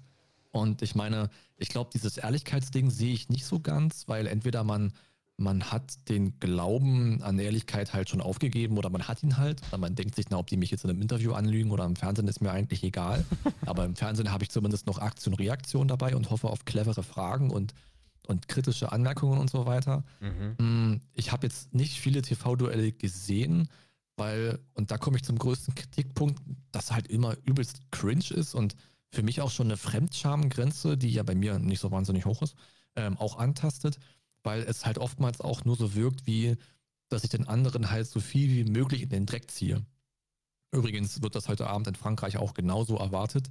Die werden sich halt 90 Minuten nur beschimpfen und durch den Kakao ziehen. Also der Wille, Inhalt rüberzubringen, geht halt mit der Art und Weise, wie man so ein Gespräch gestaltet, irgendwie verloren. Ne? Also dieses ständige Beschuldigen macht es halt irgendwie auch nicht besser. Und ich glaube auch nicht, dass das die Wahlentscheidung irgendwie vereinfacht. Aber ich würde dabei bleiben, dass ich zur Idee und zum Konstrukt schon, schon Ehre sagen würde, ganz generell. Okay. Gut, äh, letzter Begriff. Hm, nicht politisch, eher gesellschaftlich, würde ich sagen, aber heute vielleicht doch teils politisch. Dieser Begriff lautet Pazifismus. Also grundsätzlich äh, kann ich da nur Ehre sagen, weil ich Mhm. bin Pazifist und äh, Mhm. halte nichts vom Krieg. Ähm, man merkt aber heute auch wieder, dass man da halt nicht weit mitkommt als Nation irgendwie. Mhm. Ähm, Glaubst du, dass sich der Blick auf Pazifismus geändert hat? in Bezug auf den Ukraine-Krieg. Ja. Oder dass man da vielleicht was aufweicht oder sagt, na, aber vielleicht doch? Naja, also natürlich, also alleine politisch, äh, ich, ich könnte mir sogar vorstellen, dass wir eine Wehrpflicht wieder bekommen durch die Scheiße, die da jetzt Mhm. gerade passiert. Also es könnte schon passieren. Ähm, das Ding ist halt, und da habe ich auch so ein paar Beiträge zu gesehen, dass Menschen äh, sich halt gerade fragen, und zwar in gar nicht allzu äh, kleiner Stückzahl, äh, wie, äh, wie, wie, was für ein Arschloch bin ich, dass mich dieser Krieg nicht interessiert, weil unglaublich viele Menschen interessiert dieser Krieg einfach nicht. Mhm. Ähm, und ich glaube, deswegen in der Bevölkerung ändert sich da gar nichts zu Pazifismus. Also entweder ist man es oder man ist es nicht.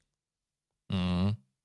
Naja, ich habe da so ein bisschen drüber nachgedacht und geglaubt, oder also wie gesagt, das eine kann man ja als, als eine politische Einstellung nehmen oder als Verhalten so ganzheitlich oder als Staat oder als Gesellschaft irgendwie und dann hast du noch jeden Einzelnen, ne? Und man hat ja irgendwie dann schon, wenn man so Leuten zuhört, Flurfunk, äh, was weiß ich, Familie, Freunde, wer auch immer, dass man dann sagt, naja, natürlich bin ich prinzipiell dafür, dass, dass, man, dass man Konflikte ohne Waffen löst, aber ich sehe ja, dass es aktuell nicht anders geht. So, also irgendwie hat sich der Dialog ein bisschen verändert oder man, ja, man, man, man weicht nicht von seinem Standpunkt ab, aber man sieht so ein bisschen ein und ich will gar nicht darauf hinaus, dass das die richtige Lösung ist, weil das ist es nicht. Aber man, man ist so ein bisschen bereit zu sagen, naja, okay, ähm, es, es gibt ja aber auch gerade keinen Plan B. Und Ja. das ist so ein bisschen spannend, ne? Ich meine, gut, allgemein, ja, über das große Ganze gezogen ist Pazifismus halt der Ausdruck einer modernen Gesellschaft, so, ne? Also du, du, du, kannst nicht am Puls der Zeit leben gesellschaftlich und, und die Meinung vertreten, dass, äh, dass Waffen das Mittel des, des Konflikts, äh, der Konfliktlösung sind. Das, das ist ja ein Gegensatz an sich. Ja. Das geht natürlich nicht. Aber irgendwie finde ich es spannend, wenn man Leuten zuhört. Und keine Ahnung, mich würde halt auch ultra die Meinung von meinen Großeltern interessieren, die jetzt leider nicht mehr leben, aber die ja auch Generation Krieg sind. Ne? Wie würden die das wahrnehmen? Mhm. Vielleicht hätten die eine ganz andere, weiß ich nicht, das würde ich halt auch interessant finden. Ich habe aber auch über Ostern als auch mit keinen alten Leuten sprechen können. Also jetzt auch nicht jetzt forciert oder so, ne? Aber mal so gucken, so was, worüber reden Rentner jetzt so am Bäcker, so, ne? Also wie denken die darüber? Wäre irgendwie auch mal interessant, finde ich. Weiß nicht warum. Mhm. Ja, okay. Pazifismus, Ehre auf jeden Fall. Gut, das waren sie, alle vier. Okay. Dann gehen wir doch mal schnell hier hin. Äußerst wichtige Fragen an äußer an unwichtige Podcaster. Ja, die wichtigen Fragen kommen heute auch wieder im Dreierpack und wir bleiben gleich mal bei der Zahl 3. Denn die bietet sich für die erste Frage perfekt an. Die sollten wir direkt mal als Top 3 ranken. Das gibt die Frage nämlich locker her. Und zwar fragen wir uns oder wir werden gefragt, was unser Lieblingseis in der Eisdiele ist. Und ich glaube, also ich glaube, es ist nicht gemeint, ob es ähm, ob's der Schwedenbecher oder der Bananensplit ist, sondern wirklich, wenn man jetzt vor diesem, vor der Truhe steht, ne, und sagt, eine Kugel davon und einer davon. So würde ich sehen. Mm, Also, wollen wir das Top 3 machen? Und wenn du drei hast, Ja, ich habe sogar mehr. du hast wahrscheinlich 27. Ja. Äh, ähm, ich würde schon auf die 1 Stracciatella packen, den Klassiker. Du fängst oben an. Du bist ein Spannungsbogentyp, sagst du. Ja, ja. Ja, klar. Also dein, dein Lieblingseis ist dann, also du würdest sagen, das ist dein To-Go-Eis. Ja. Stracciatella, Platz 1. Ja. Mhm. Äh, Platz 1 würde ich tatsächlich After Eight setzen. Okay. Das ist mein Favorite Eis. Es ist natürlich auch immer eine Frage von Qualität, aber in einem guten, in einem richtig guten After Eight Eis sind halt so Schokosplitter drin. Mhm. So, und das macht's halt in Kombination mit einer süßen, aber dann auch mit diesem minzigen, dieses mentholige, dieser extra frische, frische Kick, Fische. der sowieso schon in einem kalten Lebensmittel ist, macht's irgendwie ultra interessant. Und ja, mein Platz 1 wäre definitiv After Eight. Ähm, dann habe ich noch ähm, Macadamianuss. Aha. Meistens so ein bisschen Karamell mit dabei, ein bisschen Salz Mhm. mit dabei. Mm. Findet man aber auch nicht oft, ne? Nee, ist seltener, ja. Ist eher special, also für die, für die, für die breiter aufgestellten Italiener. genau. Okay. Äh, ich würde da so ins Fruchtregal greifen bei Platz 2. Als Kind war ich ein unglaublicher Fan von Kirschjoghurt. Okay. Kirschjoghurt würde ich äh, Platz 2 nehmen. Dann äh, bleibt mir noch äh, der Klassiker Cookies. Oder der moderne Klassiker, sagen wir mal so. Ja. Ist auch mein Platz 3. Äh, bei uns früher hieß das halt Butterkeks Ja. und halt auch so kleine Stückchen drin. Ähm, überhaupt nicht schokoladig, auch würde ich sagen, auch ein bisschen karamellig, sehr, sehr butterig. Ähm, ja, das wäre, das wären meine drei, die ich nehmen würde. Okay. Cool, das war ein Quickie. Ähm, ihr werdet wahrscheinlich erraten haben, von wem die Frage war. Ähm, aber hier so, darum soll es auch gar nicht gehen. Ähm, die Frage ist vielleicht auch nicht so wahnsinnig lang. Und zwar heißt sie, was ist eine Sache oder eine Aktivität, von der alle Leute begeistert zu scheinen seien und du kannst einfach nicht nachvollziehen, wieso? Oh, fuck. Mhm. Ich mal. direkt einen Blitz, direkt einen Blitz im Kopf. Ich habe es doch schon mal erwähnt, ähm, als ich so darüber gesprochen habe, was man aktuell so in den Tinder-Profilen sieht. Jeder Mensch auf der Welt gefühlt klettert. Ja. Alle klettern. Mountainurlaub, dies, das, Kletterhalle, Kletterwald. Da gibt es auch noch englische Fachausdrücke für, die ich alle verschmähe und auch gar nicht weiß. Alle klettern gerade und ich verstehe nicht, warum das ein Ding ist. Absolut. Ich weiß nicht, vielleicht kannst du es nachvollziehen. Vielleicht ist es auch ein Corona-Ding. Ich keine Ahnung, aber ich fühle Klettern absolut nicht und den Hype kann ich nicht nachvollziehen.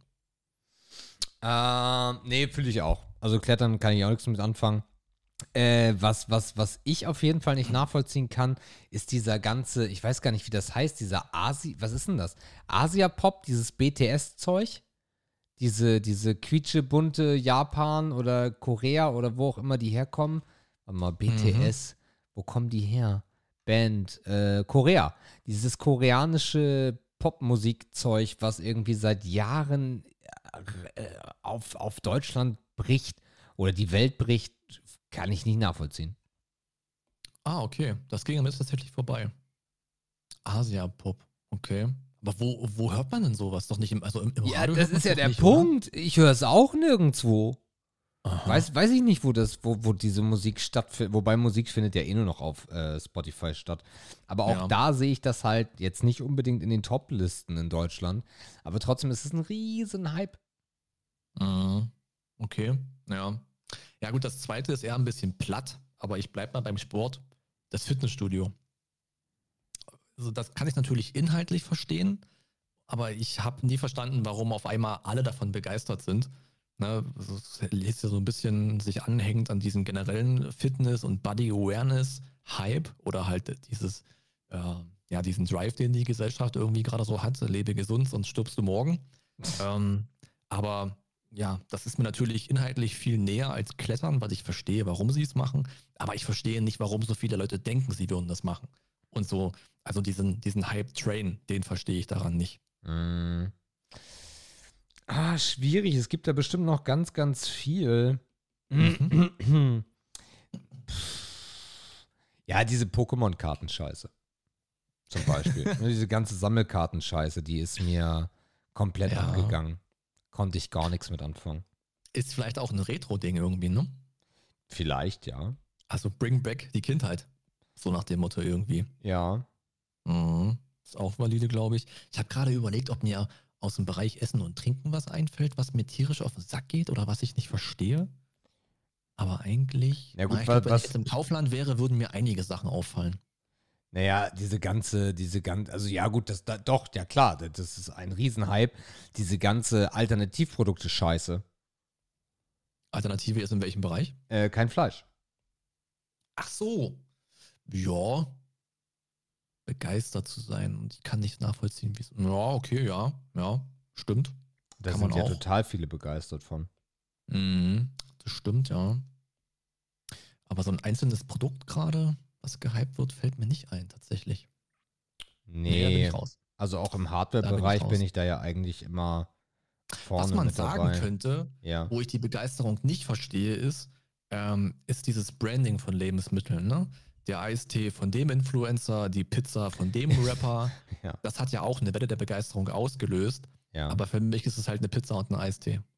Aber So. im Zweifel sehr gutes, sehr gute Pizza. Also besonders die Ja. Pizza ist crazy. Ich will gar nicht absprechen, dass die eine hohe Quali hat. Die kostet ja auch dementsprechend was. ähm, aber ich habe halt nicht verstanden, dass das so ein, dass das so ein Ding ist. Mhm. Ich raus. Okay. Ja, auch ein, auch ein Quickie, aber dafür wird der letzte vielleicht ein bisschen deeper. Ha, natürlich. Und zwar, Sebastian, Ja. was ist dir bei einem Menschen wichtiger? Ist es die Intelligenz oder die emotionale Intelligenz? Emotionale Intelligenz. Ach, ey, keiner ist überrascht.